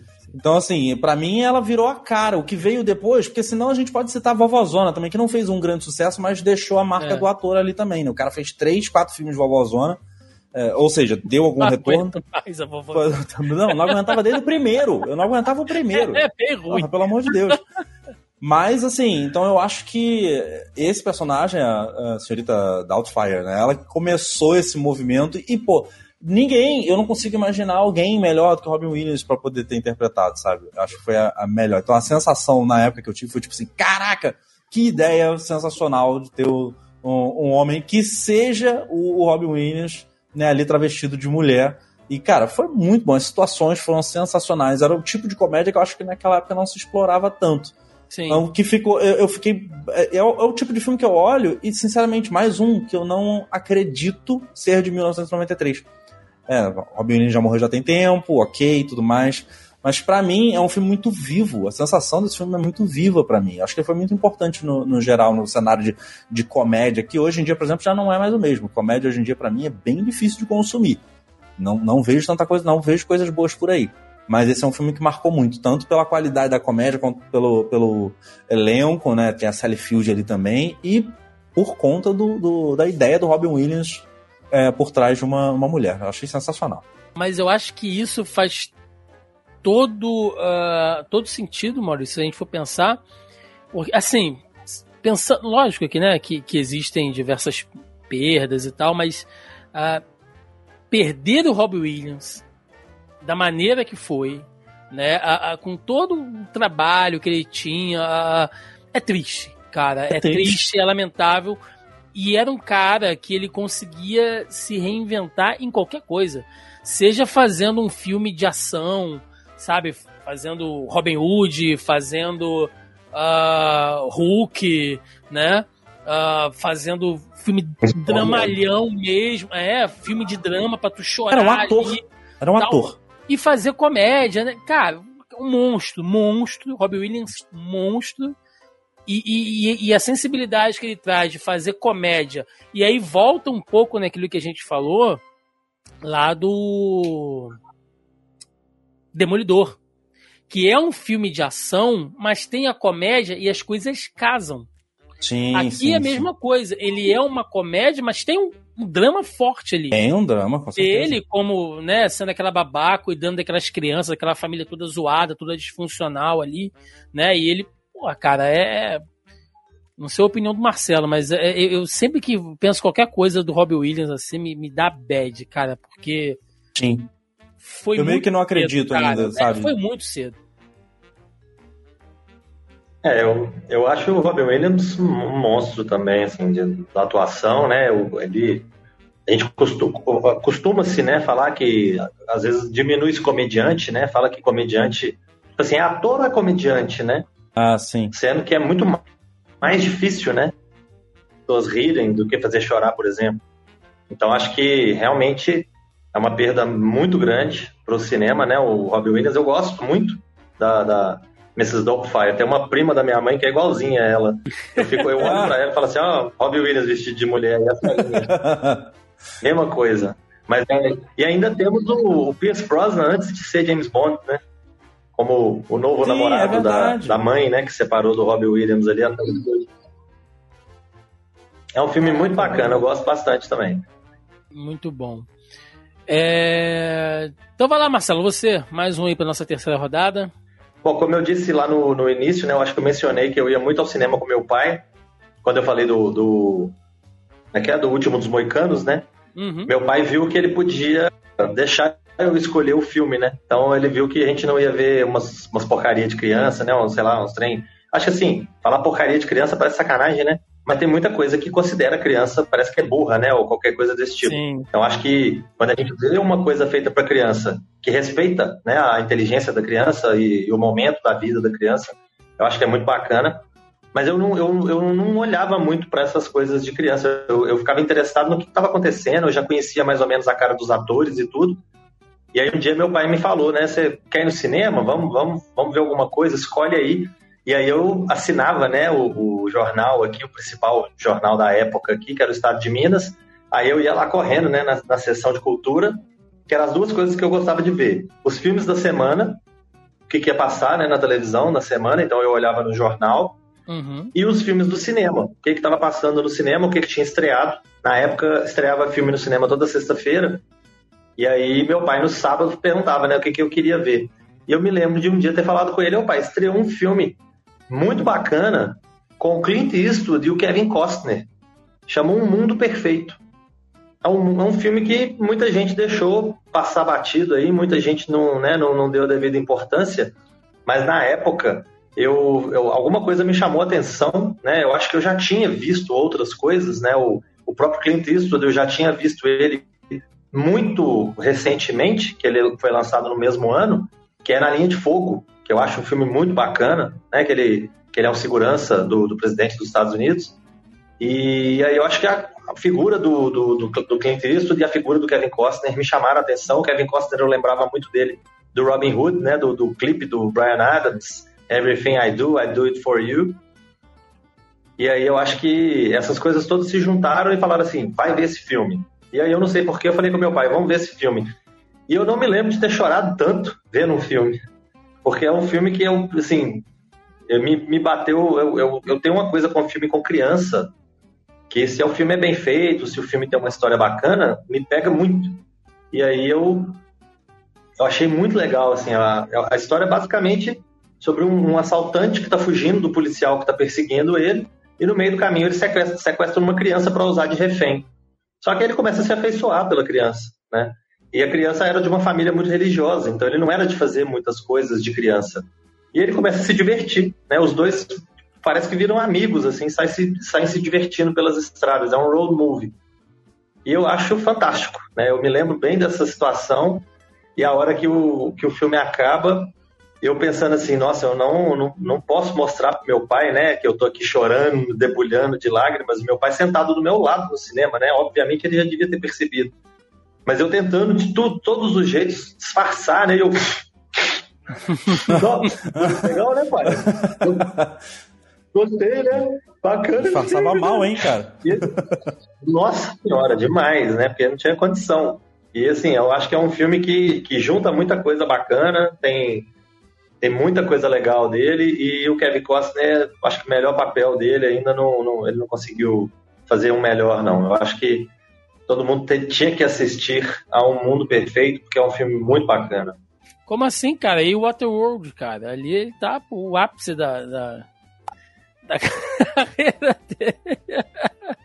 A cara é. é, melhor não comentar. É, ele, a cara foi essa. É, esse, esse eu vou, eu vou ficar devendo, apesar né, do grande elenco, Kevin Costner, Clint Eastwood, a Laura Dern, né, tá no filme. Laura Dern. Eu, eu, pra mim, esse realmente passou batido. Eu sou um desses que você falou que passou batido aí. Como diz o Maurício, se você me vê na rua, me deu uma porrada na cara, porque eu não assisti ainda. Não, esse filme eu assisti, mas a minha memória tá negando acesso ao, ao exato momento. Então, eu lembro de algumas partes, eu sei que foi bem impactante a relação deles, né, do Kevin Costner com o menino. Uh, mas eu não tô lembrado exatamente do, do, decorrer do filme. O que eu sei é que assim, eu gosto de praticamente todos os filmes dirigidos e até às vezes escritos ali pelo, pelo Clint Eastwood. Então, eu lembro de ter gostado. Mas não foi algo que realmente não foi algo que me marcou como, como os outros da, da, da lista. Sim. É, só uma. Já, já, que você puxou, né? Vou, sou obrigado a perguntar. Tu viu o último filme do, do Clint Eastwood? Não, me dá o nome porque é acesso o... à memória. Cry Macho lá. Vi. Macho? É. Terrível. Cara, é. assim, todo. Acho que eu falei praticamente, hein? Deixa eu me salvar. É, falei praticamente. Todo o meu respeito ao Clint Eastwood, pra mim é, porra, outro monstro sagrado. Mas, Sim. velho, tem coisa que não dá mais pra fazer, cara. Tipo assim. Clint, o, o Clint com, com, com 138 anos, trocando soco com, com os caras, é, é, é foda. Mas, enfim. É, eu vou fechar essa terceira rodada, né, pra gente ir aqui pro, pro nosso final, com um filme. Tô até com vergonha, mas eu vou falar porque ele, ele marca uma, uma, parte importante aqui. É, na minha infância, cara, eu, eu era muito fissurado em duas coisas, né? Filme de, de western, né? Que a gente chamava aqui dos famigerados filmes de bang bang, né? Filme de velho oeste. Porque aqui em casa era assim, a gente ia pra locadora, né? Todo, todo final de semana. Eu, eu tenho um irmão, ele é seis anos mais novo, né? Então era o mais velho. Então ele não meio que né, não tinha muito ali escolha e tal, via o que a gente assistia. Mas sempre que a gente ia pra locadora, em média a gente pegava por final de semana cerca de três filmes. Meu pai sempre alugava três filmes. Ele e a minha mãe escolhiam um, de Bang Bang, que eles adoravam, né? Era um gênero que aqui em casa a gente sempre assistiu muito. Uh, um filme infantil, qualquer coisa que eu quisesse pegar lá, um desenho, Disney, alguma coisa, geralmente o Rei Leão, né? Toda semana o Rei Leão. E um filme de terror. Porque eu era um moleque fissurado em filme de terror, cara. Sempre gostei de assistir terror. É, passava, né? Minha, minha mãe cansa de lembrar aqui em casa, às vezes, quando a gente está falando de cinema, né? Ah, não sei, lembro do Thiago sentado na sala, tipo, uma hora da manhã, no, no assistindo Corujão, né? O Corujão aí da, da, da Rede Globo, passava só filmes de terror e tal. E eu era alucinado. E eu sou cria, cara, da geração slasher movie, né? Então, tudo ali. Uh, Halloween, Sexta-feira 13, uh, Hora do Pesadelo, Cara, tudo isso, né? Eu adorava. Tinha um álbum de figurinhas lá, o Jason versus Fred Krueger, né? Levava pro colégio. Todas as, as crianças com álbum de, de, figurinha da Copa do Mundo, aquele. Uh, a maré, lembra do Amaré com os bonequinhos do lado e tal? As meninas tinham. Olha, isso é muito anos 90, cara. É, Tartaruga Ninja e eu com a porra do Fred versus Jason ali, com cabeça decepada, né? Então eu era uma criança estranha. E, Você conseguia cara, trocar figurinha com alguém? Não, sobre isso não. Só levava, né? em 1993, nós tivemos ali o que seria até então o encerramento, e de certa maneira foi, da franquia Sexta-feira 13 com Jason Vai para o Inferno, né? Sexta-feira 13, a parte final, que é um filme ruim. Eu sei que ele é um filme ruim, tá? Eu, eu, eu tenho plena noção disso, mas é como eu falei, ele é, na minha concepção, um encerramento não só da franquia Sexta-feira 13, porque depois disso nós tivemos aquele Fred versus Jason, que é triste pra cacete também, é bem ruimzinho. Tom Jerry do terror. O, o, é o Tom Jerry do terror. O, o, o, Jason X, né, que é o Jason no espaço, que é mais feio que tapa em cara oh. de mãe, aquilo ali. É, é um desastre de, de, de caminhão com, com motocicleta. E o último remake de Sexta-feira 13, né, acho que é de 2019, se não estou enganado, que é bem ruinzinho também. Então, realmente, o Jason acaba ali. Esse que já era bem, bem ruim, já foi um filme ruim. E o que, de certa maneira, encerra uma geração de slasher movies, né? Porque a Hora do Pesadelo eles esticaram até a parte 5 ali, né? Já com a, a filha de não sei quem lá, da, que, que enfrentava o Fred Krueger no mundo dos pesadelos, é um negócio meio X-Men, né? A menina tinha poderes telecinéticos. Uh, Halloween também já estava completamente desvirtuado do que tinha que ser. Então, uh, aí a gente começa, né, nos anos 90, com outro tipo. Os slasher teen. Que era, e exatamente, com Pânico, com Eu Sei o que vocês fizeram no verão passado. Né, e depois a gente teve ali a mudança para os filmes mais gore, né, com Albergue, uh, o Jogos Mortais. Então, é um gênero que ele foi né, evoluindo ali de certa maneira. E eu acho que esse filme ele marca o encerramento da geração slasher movies, né? Quando o Jason morre, ele leva com ele essa essa geração. Então, para mim, é muito emblemático, cara. E, e eu lembro É. que a capa da fita, né, era máscara com uma cobra entrando pelo, pela máscara, assim, então era muito impactante, né? E. Ou- É, tal, e, e- e o- e o- Só que a história é uma, uma merda inacreditável, né? Eles explodem o Jason no começo do filme, aí leva o- o- os pedaços dele pro necrotério, aí chega lá, o legista come o coração podre do Jason, né? Numa cena terrível, assim. Ah, e aí o espírito do Jason incorpora nele, e aí o Jason fica igual um, um encosto, né, cara? Querendo incorporar nas pessoas e tal, porque ele tá sem corpo. É uma bosta. Aí tem um negócio de uma adaga mágica, tem que matar o Jason com a adaga mágica. Puta. E aí no final tem a mãozinha, né, do, do Fred Krueger que vem e puxa a máscara do Jason pro inferno e tal. Então é a cara de uma geração que cresceu assistindo. Assim, eu, eu sei que é ruim, mas eu tenho um apelo muito emocional, cara. Não sei se vocês gostavam de Sexta-feira 13, de Slasher Movie aí, mas Cara, é, a, eu- a minha opinião sobre isso é bem, bem rápida. Eu é, tenho cagaço de terror, logo não vi. Mas eu lembro que foi um evento, porque eu lembro do, do filme sendo anunciado, né? Já que a gente tá falando muito de nostalgia, né? Filmes muito antigos. Eu lembro do filme ter sido anunciado e, e a minha galera toda se amarra em terror. E a decepção e o quanto que as pessoas falaram mal quando saía. É ficava ruim, só assim, cara. é, caraca, aquele filme é horrível. Eu falei, "Ah, não, não vi, não vi. Pô, mas é muito ruim, não sei o quê. Então eu, eu lembro do, do tamanho do evento e lembro do tamanho da decepção que foi proporcional. Sim.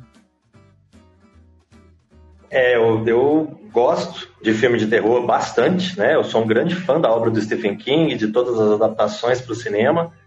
Já participei de N podcasts comentando o Stephen King e tal. E eu gosto, gosto também dos slashers, gosto muito de Halloween, principalmente. O do, do Jason e do Fred, eu não, não vi todos, mas eu vi bastante. Eu vi vários. Eu vi o primeiro de cada um, né? Então, o primeiro, sexta-feira 13, eu acho bem legal, bem bacana né? Que é aquela perguntinha do pânico, né? Quem é o assassino de sexta-feira 13? É, É a mãe pegadinha é a mãe do Jason, exatamente. Laura. Então, eu acho que o primeiro é bem legal, o segundo é bem legal, né? O, o segundo é o que de fato tem o Jason, né? Matando as pessoas e tal. Aí eu acho bem legal, assim, a- as mortes todas dentro do acampamento, né? Aqueles adolescentes. Um monte de Dois- mulher pelada, né, cara? Eu adoro. Porra, eu vou confessar, né, cara? Molecote, né? A, a- a gente via mais mulher pelada em filme de terror do que pornô, que não tinha tanto acesso a esse negócio. É, então, assim. É? E, e- e tinha umas mortes criativas, né? Sim. A hora que ele mata, ele mata a caroneira com uma facada nas costas, ela aperta a banana, a banana vai e sai, cai assim pro lado. Era muito engraçado, né? Tinha umas coisas muito loucas. Então eu, eu gostava do Jason, mas esse último realmente foi difícil. Foi, Foi. bem difícil. O, o de Nova York já tinha, né? O de Nova York tem um, um meme, né, que o pessoal gosta de usar, que é o Sexta-feira 13, parte 8, Parte que o 8. Jason, o Jason tá andando puto, assim, pela, pela rua, marchando pela rua, tá um povo ouvindo uma música num som, ele vai passar dar um bicudo no som, o som, o aparelho de som sai voando, né? Então o, o oitavo ainda tem umas coisas, umas tiradas interessantes, uma coisinha ou outra legalzinha e tal. O, o raio, né, que acorda o Jason, né, e tal. Mas esse nove, realmente, ele só perde pro 10. Ele só É. perde pro Jason do espaço. Realmente. É so- Jason do espaço. É muito ruim. Não, é sofrido, cara, é sofrido. Mas como eu falei, ele tem uma, uma certa importância aí por, por fechar uma geração de slasher movie que teve muita coisa bacana. Né? Acho que de todos, né, quem sobreviveu muito bem foi o Halloween, né? De certa maneira ali a gente ainda teve outras adaptações.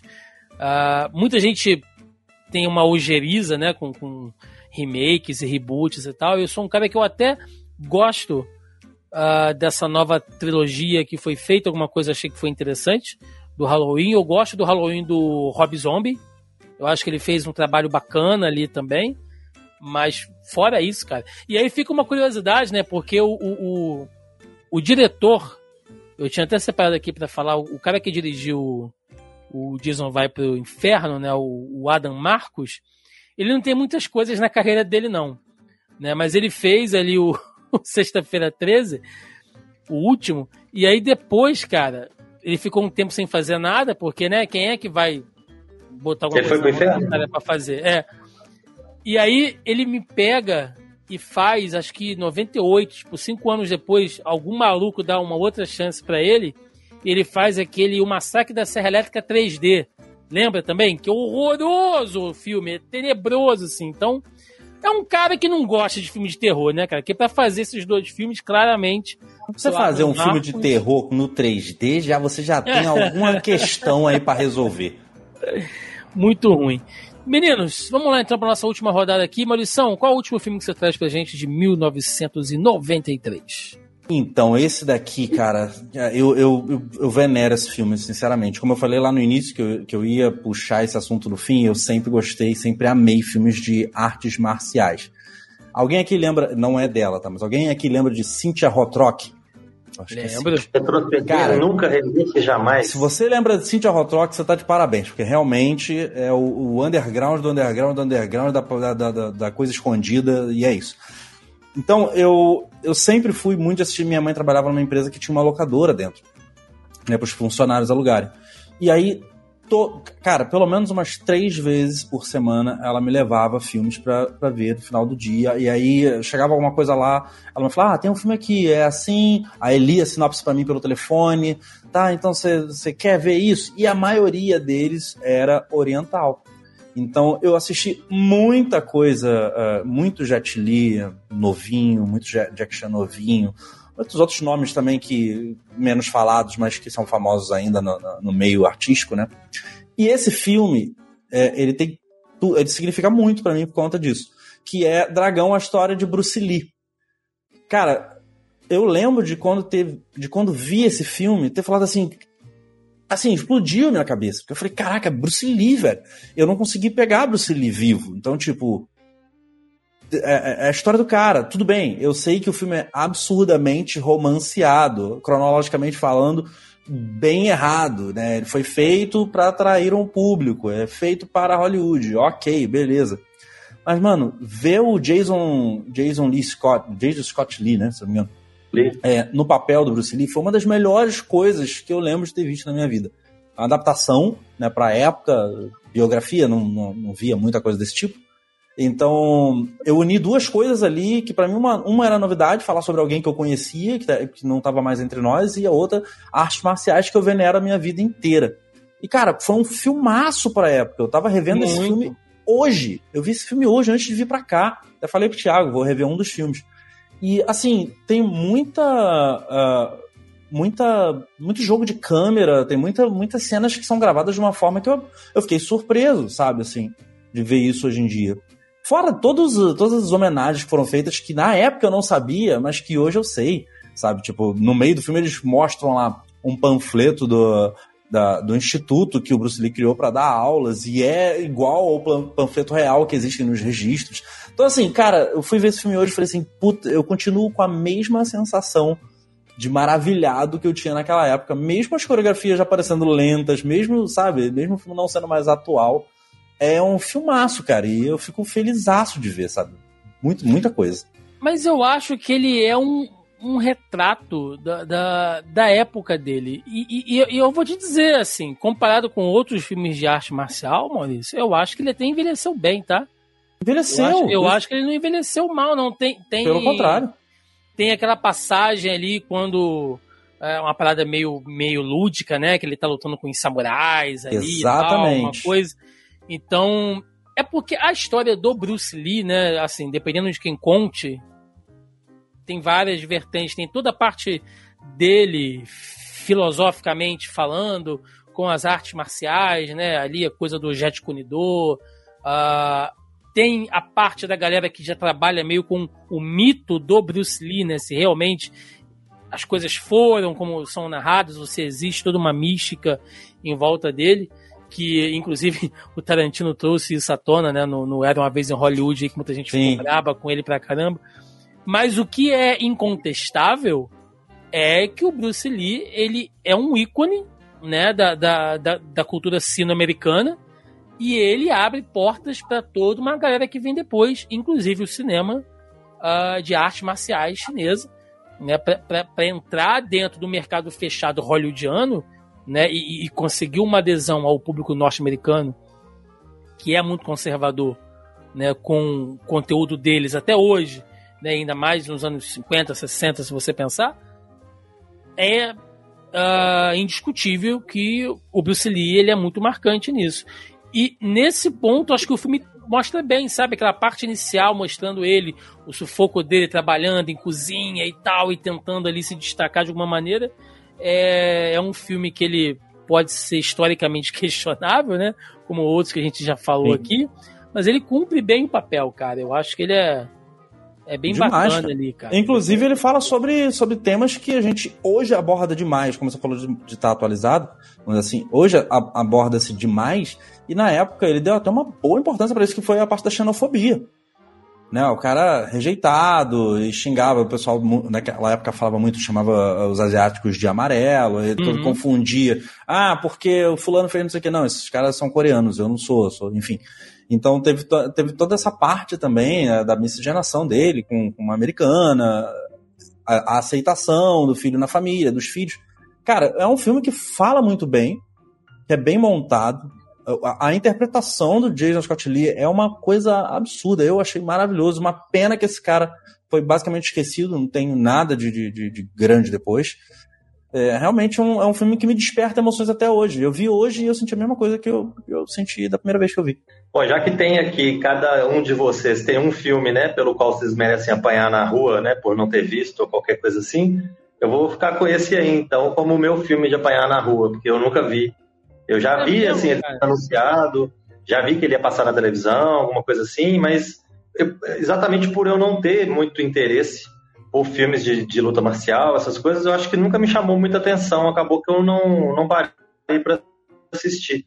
Mas agora com essas indicações, né, eu acho que eu vou, vou dar uma chance. É, o, o... inclusive, né, fica uma, uma trivia aqui, né?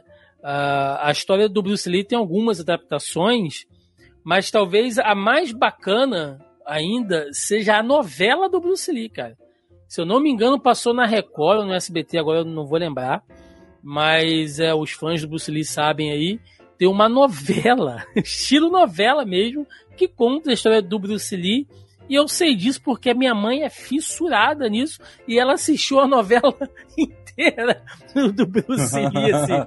Eu chegava em casa da faculdade, minha mãe tava vendo a novela. Eu falei, mas que novela é essa? Ah, do Bruce Lee. Eu falo, porra, que, que mundo vivemos, né? Essa senhora sentada aqui assistindo a novela do Bruce Lee, mas uh, é, é, um... Eu, e, e, esse filme foi tão bacana que a gente falou de, de videogame agora há pouco, né? Tem um jogo pra Super Nintendo que é baseado no filme. E é até ah, legalzinho ali, né? Pra quem, Sim, quem verdade, lembra ali. Verdade. Cheguei é, a alugar O filme foi baseado na, na, na a, em dois livros, né, se não me engano, que é o tal Chat com Dor e, e o próprio livro da Linda Lee, que era a esposa dele. Então, é. também tem muitas controvérsias por conta do que. Ah, será que ela tá contando pra só romancear e ganhar dinheiro? Será que ela tá contando a verdade? Então, a história do Bruce Lee é toda muito, muito controversa, mas eu acho que eles conseguiram unir ali de, deixando todo mundo ciente de que aquilo ali não está correto cronologicamente, acho que eles conseguiram ali atrair vários públicos e fazer uma bela homenagem, cara. E, e, só como curiosidade, o, o, Maurício, a Cynthia Hot Rock, ela continua produzindo conteúdo pro YouTube, tá? Ela tem um canal aí no, no YouTube. Putz, quero ver. É, tá uma bela senhora de 66 anos aí, vou dizer. Tá uma, uma bela senhora. bela senhora. É... Ainda quebrando o pau, né? Tá, oxe. Ma... Marcelão, vai lá, cara, teu último filme aí. Cara, foi difícil, viu? Porque o ano de 93, quando eu fui dar uma olhada aqui, depois que eu, que eu recebi o convite do Thiago, eu vi que tem muita coisa legal, tem muita coisa que eu me lembro exatamente, né? Uns filmes meio obscuros, tipo Malícia. Malícia é um filme que provavelmente ninguém viu, com Bill Pullman, com a Nicole Kidman, né? Se eu não me engano, o Alec Baldwin. E é um filme muito bacana, é um suspense interessante. A gente tem Tombstone, que é, conta, reconta né, a história do Wyatt Earp, com, com Kurt Russell, com Val Kilmer, né, como o Doc Holliday. Tem, eu, eu tenho a firma, que eu, eu me interessei muito pelos livros, de, pelos, pelos filmes né, que adaptavam os livros do John Grisham, que eu vi o Cliente, acho que foi o primeiro que eu vi, e aí na ah, sequência eu fui correndo para a firma. Tem o Anjo Malvado, tem Casa dos Espíritos, tem um tanto de coisa. E aí eu tinha até passado para o Thiago que o meu último filme para fechar seria o Pagamento Final, que é um filme do Brian De Palma que eu gosto muito, né? Que é com o Alpatino, o Champagne, em papéis fantásticos, né? Penelope Ann Miller, tem John Leguizamo, né? Que a gente citou aqui agora, ele é o Benny Blanco from the Bronx, muito legal, muito fantástico. Eu adoro o Pagamento Final. E assim, tem muitos filmes. Em Nome do Pai, Daniel Day-Lewis, Pete Postwaite, eu acho um filme maravilhoso. Tem muita coisa boa. Fugitivo, eu vi 200 vezes Harrison Ford, né? Procurando o homem de um só. Aquela coisa toda. Mas eu, eu acho que eu tenho que lembrar aqui de Filadélfia. Filadélfia é um filme que me marcou muito. É o um filme que né, o, o Tom Hanks é, sedimentou a carreira dele ali como um ator sério, um ator respeitável, porque ele vinha fazendo várias comédias né, mais bobinhas, assim, tipo Quero Ser Grande, que eu gosto bastante, mas ainda assim não é um filme que é às vezes muito respeitado pelo público em geral. Tinha aqueles filmes né, dos vizinhos, São Terror, Um Dia a Casa Cai, Homem do Sapato Vermelho, né? Tinha uns, uns filmes mais bobinhos. E aí ele veio e fez Filadélfia, né? Que é um filme que mostrou para o mundo que ele é, do que, que ele era capaz, né? Ele ganhou o Oscar de melhor ator no ano seguinte, não foi à toa. Ele é um dos dois únicos atores a ganhar o Oscar consecutivamente, né? Ele ganhou o, pelo Philadelphia em 94, depois ele ganhou pelo Forrest Gump em 95. O, acho que só o Spencer Tracy tinha feito isso. E a gente tem no, no Philadelphia o Denzel Washington num papel também muito bacana, uma, digamos assim, uma jornada, né? Um personagem que vive uma jornada muito interessante. E a gente tem o Antônio Bandeiras num papel menor, mas fazendo ali a, a entrada dele, né, para Hollywood, porque ele vinha fazendo os filmes espanhóis do, do Almodóvar e tal, e aí ele consegue, né, ter uma brecha é, em, em, Hollywood. E eu lembro que foi exatamente aquela velha situação, né, que eu já mencionei. Meu pai virando para mim e falando: "E aí, o que, que nós vamos ver essa semana?" Falei: "Ah, tem um filme chamado Filadélfia. Ah, sobre o que, que é?" Ah, um advogado que é demitido por, ser, por ter AIDS e por ser gay. Meu pai olhou e falou assim: Nossa, mas você quer ver isso mesmo? Falei: Quero, é claro, parece que é bom. Específico, né? Um pouco específico.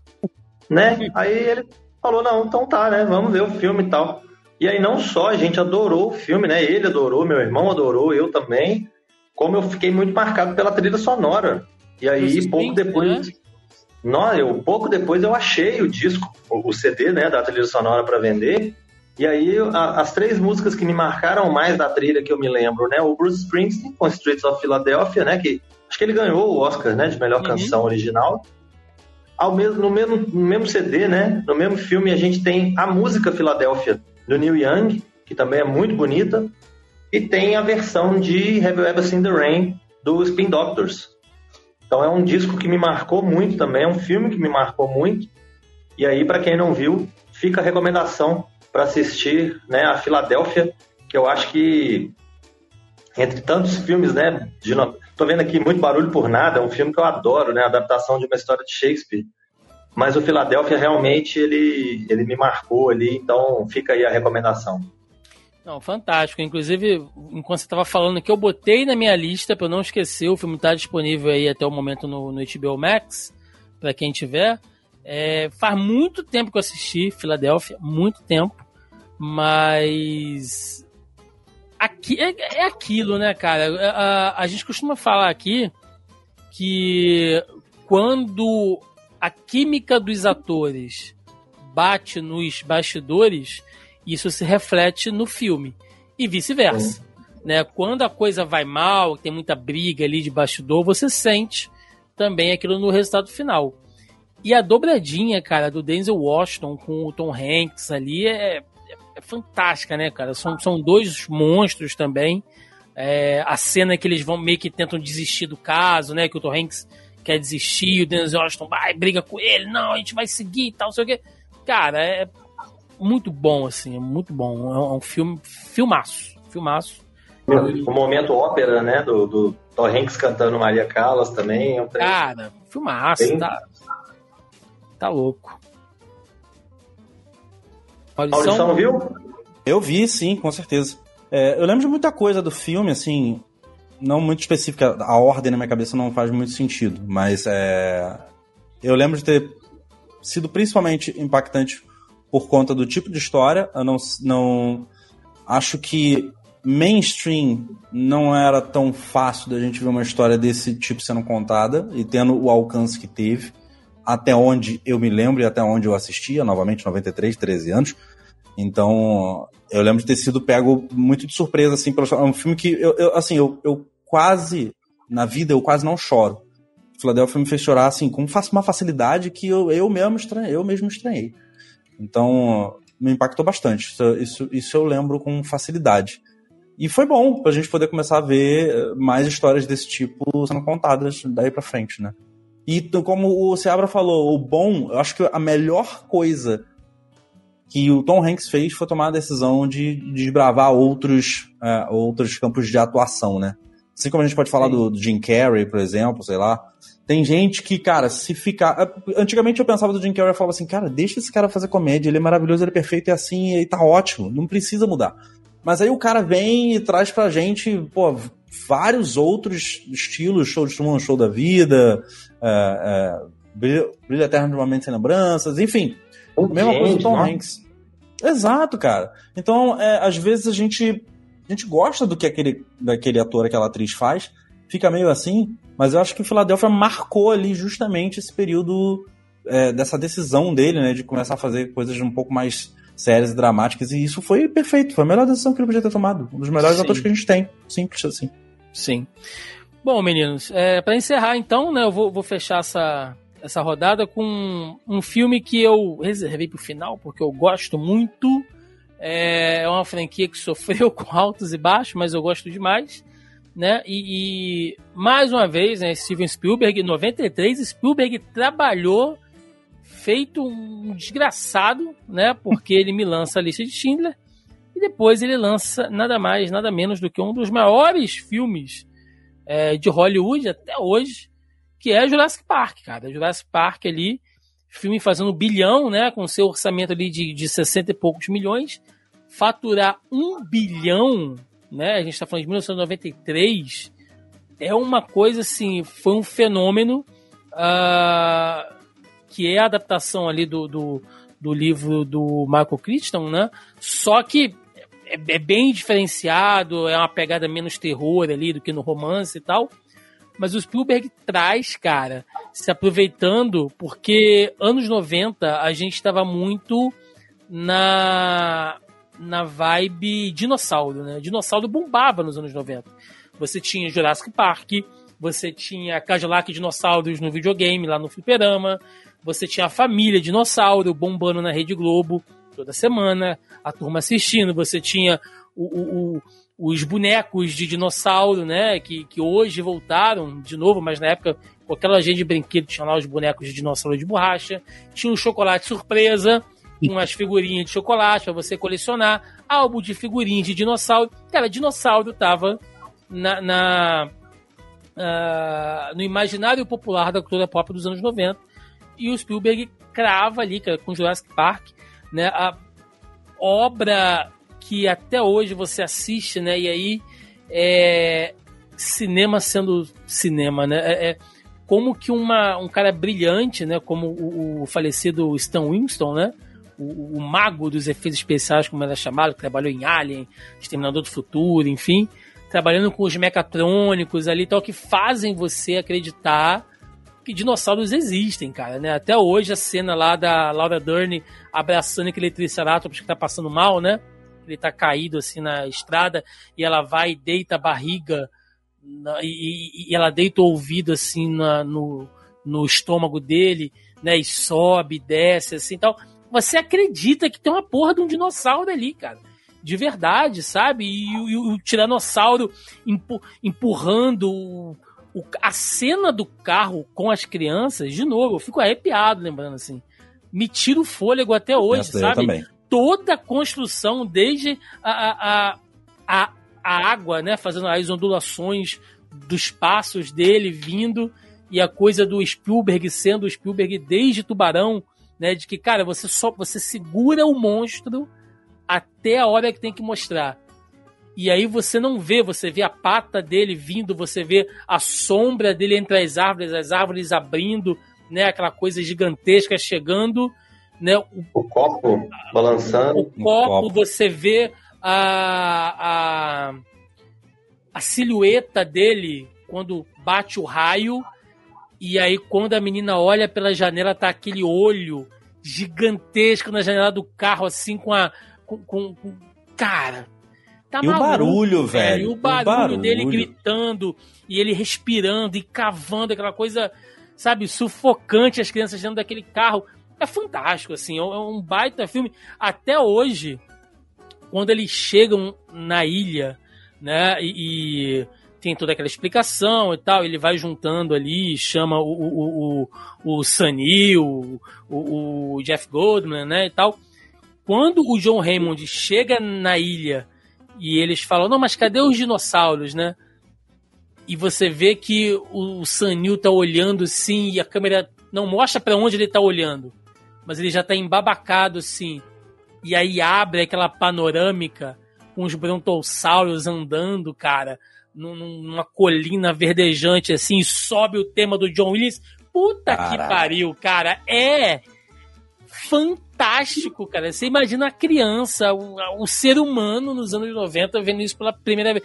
Se eu pudesse, cara, assim, voltar em experiências da minha vida era ver Jurassic Park no cinema de novo, como se fosse a primeira vez, sabe? É, para mim é emocionante, assim.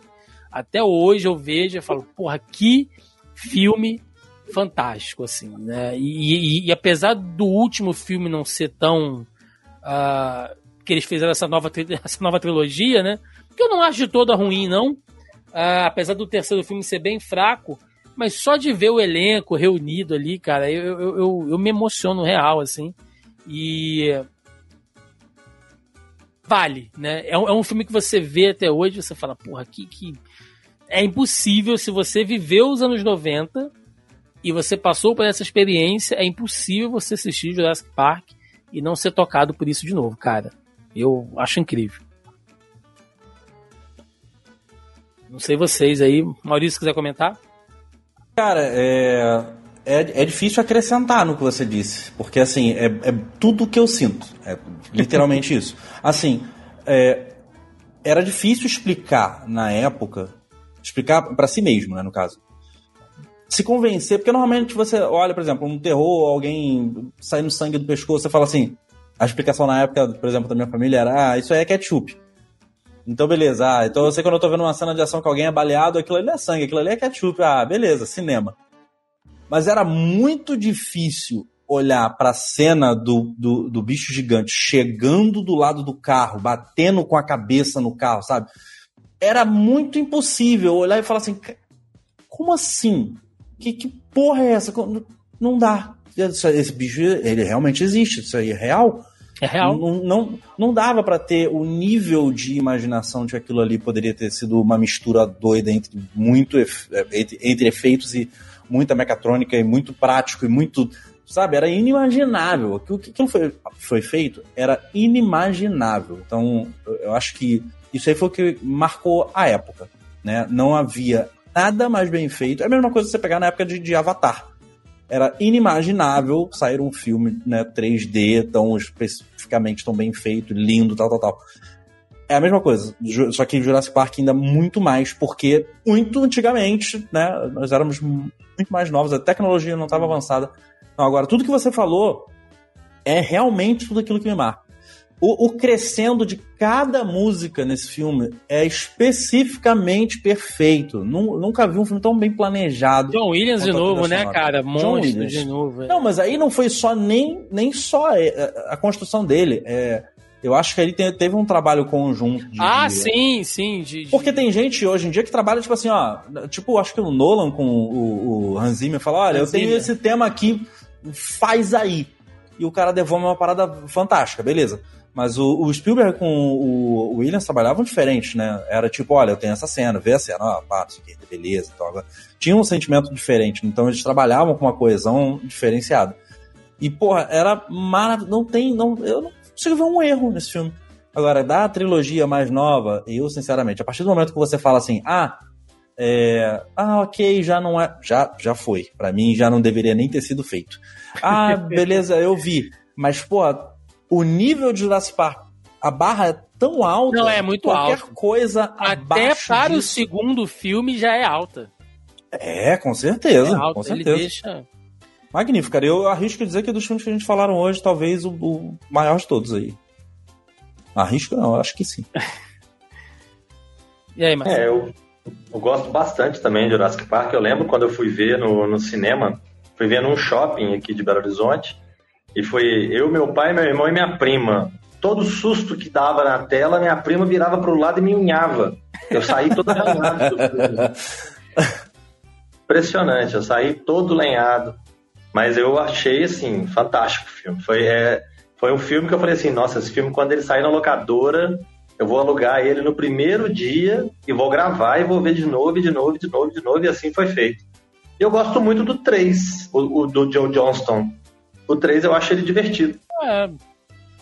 Eu, não, eu, eu, acho que os três são bons, cara, mas é porque o primeiro ele é um. Não, sabe?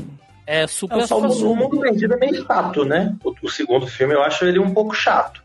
Mas o terceiro é bem divertido, é bem aventura, assim, bem cara do Joe Johnston mesmo, né? Que dirigiu o Rocketeer, dirigiu o Capitão América. É um filme mais divertido. Eu, eu, eu, sempre lembro da, da, da cena do, do, do Nedry, né? Que é o. Ai meu Deus, o Wayne Knight, né? Que faz. Uh, que é quando ele tá tentando fugir, né? Com os embriões ali, ele bota dentro daquela garrafinha e tal. Tu falou de tomar um susto. Eu sei que vai acontecer a cena, né? Dele virar e aquele dinossauro que abre, né? Aquela membrana assim. Eu sei que vai acontecer. Eu me assusto toda vez. É cara, é tudo é muito, muito bem construído, cara. É, é isso que o Maurício falou. A, a, de novo, né? Sem querer me repetir, mas é. Ele vai te entregando aos poucos, né? Porque o próprio Tiranossauro, quando a, a, aquela família tá fazendo aquele, aquele safari, ele não aparece. Né? Eles botam aquela cabra lá para ele se alimentar, ele não vai. Ele vai depois, você só vê lá o, o lugar onde a cabra estava com a cordinha balançando, assim, né? Você. Fato. Ele, ele, ele não aparece, ele só vai aparecer realmente. Depois vem os Velociraptors ali naquela fuga frenética e tal. Cara, é. Cara, e, e te falar, o negócio da edição e da mixagem de som, né? Que hoje em dia é tratado um pouco diferente, mas é, a criação dos sons para cada espécie né, e como eles foram inseridos. Então, esse negócio da, do, do, do, dinossauro que tem a, a, a membrana. Cara, é o, o, o, barulho é ensurdecedor e, e, e, é aterrorizante, porque, tipo assim, é. é. uma espécie desconhecida, literalmente, por todos nós. Então, não é só ver o bicho, não é porque o bicho talvez seja feio, que ele deu um susto. É como ele reage naquela hora. É amedrontador, saca? Isso acontece em diversos momentos do filme. É maravilhoso, cara. É isso, é isso, gente. Então acho que a gente conseguiu arrematar aqui, né? Como o Marcelo falou, tem muitos filmes bacanas, ele fez algumas menções honrosas aí. Tem, tem umas pérolas também, né? A gente não. Se for falar aqui, tem o Robocop 3, né, cara? Coitado do Robocop que fez ali. Tem as Tartarugas Ninja 3 também, né? Indo pro passado. Puta Nossa. que pariu. É. então tem umas bombinhas. Bateu até a tristeza também. agora. O Duende, filme de, de terror com a Jennifer Aniston, pré-Friends. Ai, Sim, gente, cara. Tem o, o, o, Mudança de Hábito 2, né? Tem a Família Adams 2 também ali. Ah, Denis o Pimentinha. Denis o Pimentinha. O Free Willy, que eu achava chato. Oh, Top Gang 2, velho. Top Gang 2. E o feitiço do tempo, muito bom. Também é verdade. Muito. Sim, sim, sim. Tinha o. do A, a gente falou do Top Gang, né? O. Charlie Sheen tava fazendo aquele dos Três Mosqueteiros também, com o Keith Sutherland. Cara. Muito legal. É, não, bacana, bacana. 93 foi um. Pô, Free Willy, Free Willy 93. Aí, é, então, 93, ah, eu... é. O Maurício gosta tanto dos Brucutus, ó, Risco Total. Stallone? Sim, Zona de Perigo. É, Ocos tá Pocos, né? Que teve remake agora também, então. É, come, é. Começando das buchas, Abacadabra, não é isso? É, isso, isso. Então, é isso, gente. Vamos o lá. Então. Primeiro encontro do De Niro com o DiCaprio, né? Despertar de um Homem. Fantástico de um filme, homem, muito então, tem muita coisa bacana aí que a gente fica aí pelas menções honrosas. É isso, meninos. Vamos pro encerramento. Vambora!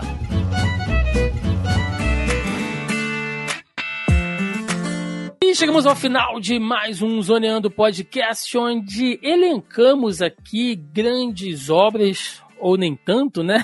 a gente for pensar em algumas coisas também, de 1993, filmes que fizeram 30 anos, mas ainda assim foi muito bom. É um daqueles programas que eu saio cheio de lista, né? Tô com vontade de rever Filadélfia, tô com vontade de rever Demolidor, tô com vontade de. de, de a, até o filme do Jason, cara, eu quero rever só de raiva, né? Então eu vou, vou sair daqui com a minha lista prontinha. Então, aquele momento, né, aqui de, de recados, jabás, aí o que vocês quiserem falar, inclusive agradecer aqui, primeiramente, meu querido Maurício de Paula, cara, muito obrigado pela presença. Espero que você tenha gostado, você tenha se divertido aí. Dá teu recado, teu jabá aí, o espaço agora é todo seu, onde a galera pode te encontrar. Bom, gente, primeiro de tudo, de novo, muito obrigado, Thiago, aí, primeira vez que eu tô aqui no Zanaí, então, realmente, foi uma experiência muito legal, super divertida, a gente já se fala nos bastidores né, há um tempinho, uhum. mas, tipo, a gente não teve a oportunidade de fazer algo junto, então eu tô bem feliz de ter sido chamado. Espero ter contribuído e não ter falado muita merda. Alguma vai ter saído, mas muita sim, espero que não. é. E agradecer também ao Seabra, nosso grande pipoqueiro, garotão da vida.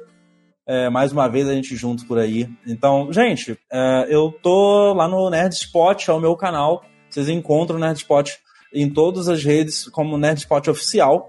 Então é só procurar no Instagram, YouTube, X, né? Não é mais Twitter, seja lá o que for. Enfim, tá. Nerdspot Oficial, onde você quiser achar, você vai, vai encontrar a gente lá. Espero que vocês deem um pulinho lá, se possível. Obrigado aí pelo espaço também, Thiago, para poder fazer o jabazinho. E é isso. Espero ver vocês numa, numa próxima e que seja em breve. Muito bem, muito bem. Agradecer também meu querido Marcelo Seabra de ter atendido o convite. Cara, muito, muito, muito obrigado. Espero também que você tenha curtido aí, aproveitado e dá teu jabás aí, tu que é um cara rodado, né? Marcelo é um cara rodado, então dá aí o, onde a galera te encontra hoje, cara. Pô, gente, valeu demais. Espero que vocês tenham, quem acompanhou aí, tenha gostado dessa conversa. Eu, como eu gostei, como os dois aqui do lado parecem ter gostado também. E valeu, Thiago, pelo convite. Valeu, Maurição, pela parceria de sempre. E, bom, eu sou encontrado no Twitter, né, ou no X aí, no que for, como Seabra M, porque já tinha um M Seabra, que eu, normalmente eu uso. E no Instagram eu tô como o Pipoqueiro Seabra, que é onde eu coloco geralmente as chamadinhas para os novos textos que eu publico. E o blog é, como né, eu gosto de fazer a propaganda aqui, ó. Já está aqui, Boa. o pipoqueiroseabra.com.br. Então lá você encontra os textos completos, críticas sem spoilers de filmes, de séries, do que der na minha telha Vai, eu vou colocando coisas lá e vocês podem comentar, podem interagir, acompanhem lá no Instagram. E é isso. Estou aqui pela primeira vez no canal e espero voltar em breve. Valeu demais. Com certeza, com certeza. Todos os links aí para os projetos dos nossos queridíssimos convidados vão estar tá aí na descrição do programa. É só você conferir. Galera, recadinhos de sempre, tá? Rapidamente. É... Lembrando mais uma vez que você confere o Zoneando Podcast nos principais agregadores e aplicativos de podcast. A gente está no Spotify, a gente está no Deezer, Amazon Music, Apple Podcast, Google Podcast, qualquer inferno que toca um podcast. Nós estamos aí, é só procurar lá por Zoneando com Z que vocês nos encontram também. E claro, na versão aqui do YouTube, né, no nosso canal, no, no youtube.com.br Zona E, vocês encontram aqui semanalmente, toda sexta-feira, ou sábado, quando dá aquela atrasadinha marota, a edição, a versão em vídeo do nosso podcast, onde vocês podem conferir aí a reação aqui das, do, do nosso bate-papo, tá bom? É, além disso, né, lembrando aqui que estamos nas principais redes sociais, vocês podem nos encontrar lá no nosso site, no zonae.com.br, que agrega todo o nosso conteúdo.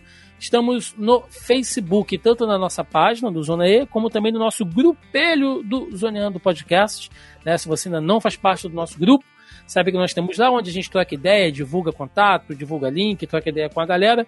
Você pode acessar o grupo tanto pelo link que está no site, na postagem do podcast abaixo o player, tem o um linkzinho lá para você acessar, ou vai diretamente lá na busca do Facebook, procure por Zoneando Podcast, que vocês nos encontram, tá bom? Estamos no Twitter, porque eu me recuso a chamar de X, então a gente está lá no Twitter, né, no Zona E. Uh, estamos no Instagram também, como vocês sabem muito bem, e estamos aqui, é claro, no YouTube, né, com vídeos aí semanais, vídeos de reação, análise de série, de filme, de, de trailer. Uh, tem a nossa live toda quinta-feira, eu, Carol Tibi Martins, Marcelinho Delgado e convidados. Nosso rolê de notícia. Toda quinta-feira a gente está aqui falando de notícias de cinema, séries, aí, cultura pop em geral. E toda sexta ou sábado, uma edição do Zoneano. Então tem conteúdo a semana inteira para vocês. Galera, é isso. Deixa nos comentários aí que filme de 1993 nós falamos aqui é o seu preferido e por que é Jurassic Park. Pode deixar aí nos comentários, tá bom? e se a gente deixou de falar alguma coisa aqui, quiser corrigir alguma coisa, pode comentar aí também, que é sempre um prazer trocar ideia com vocês. É isso. Penúltimo programa do ano, semana que vem a gente encerra aqui e aí só em janeiro, porque o pai tá cansado e merece um descanso. É isso, gente. Um beijo no coração e até semana que vem. Um abraço, até mais. Valeu!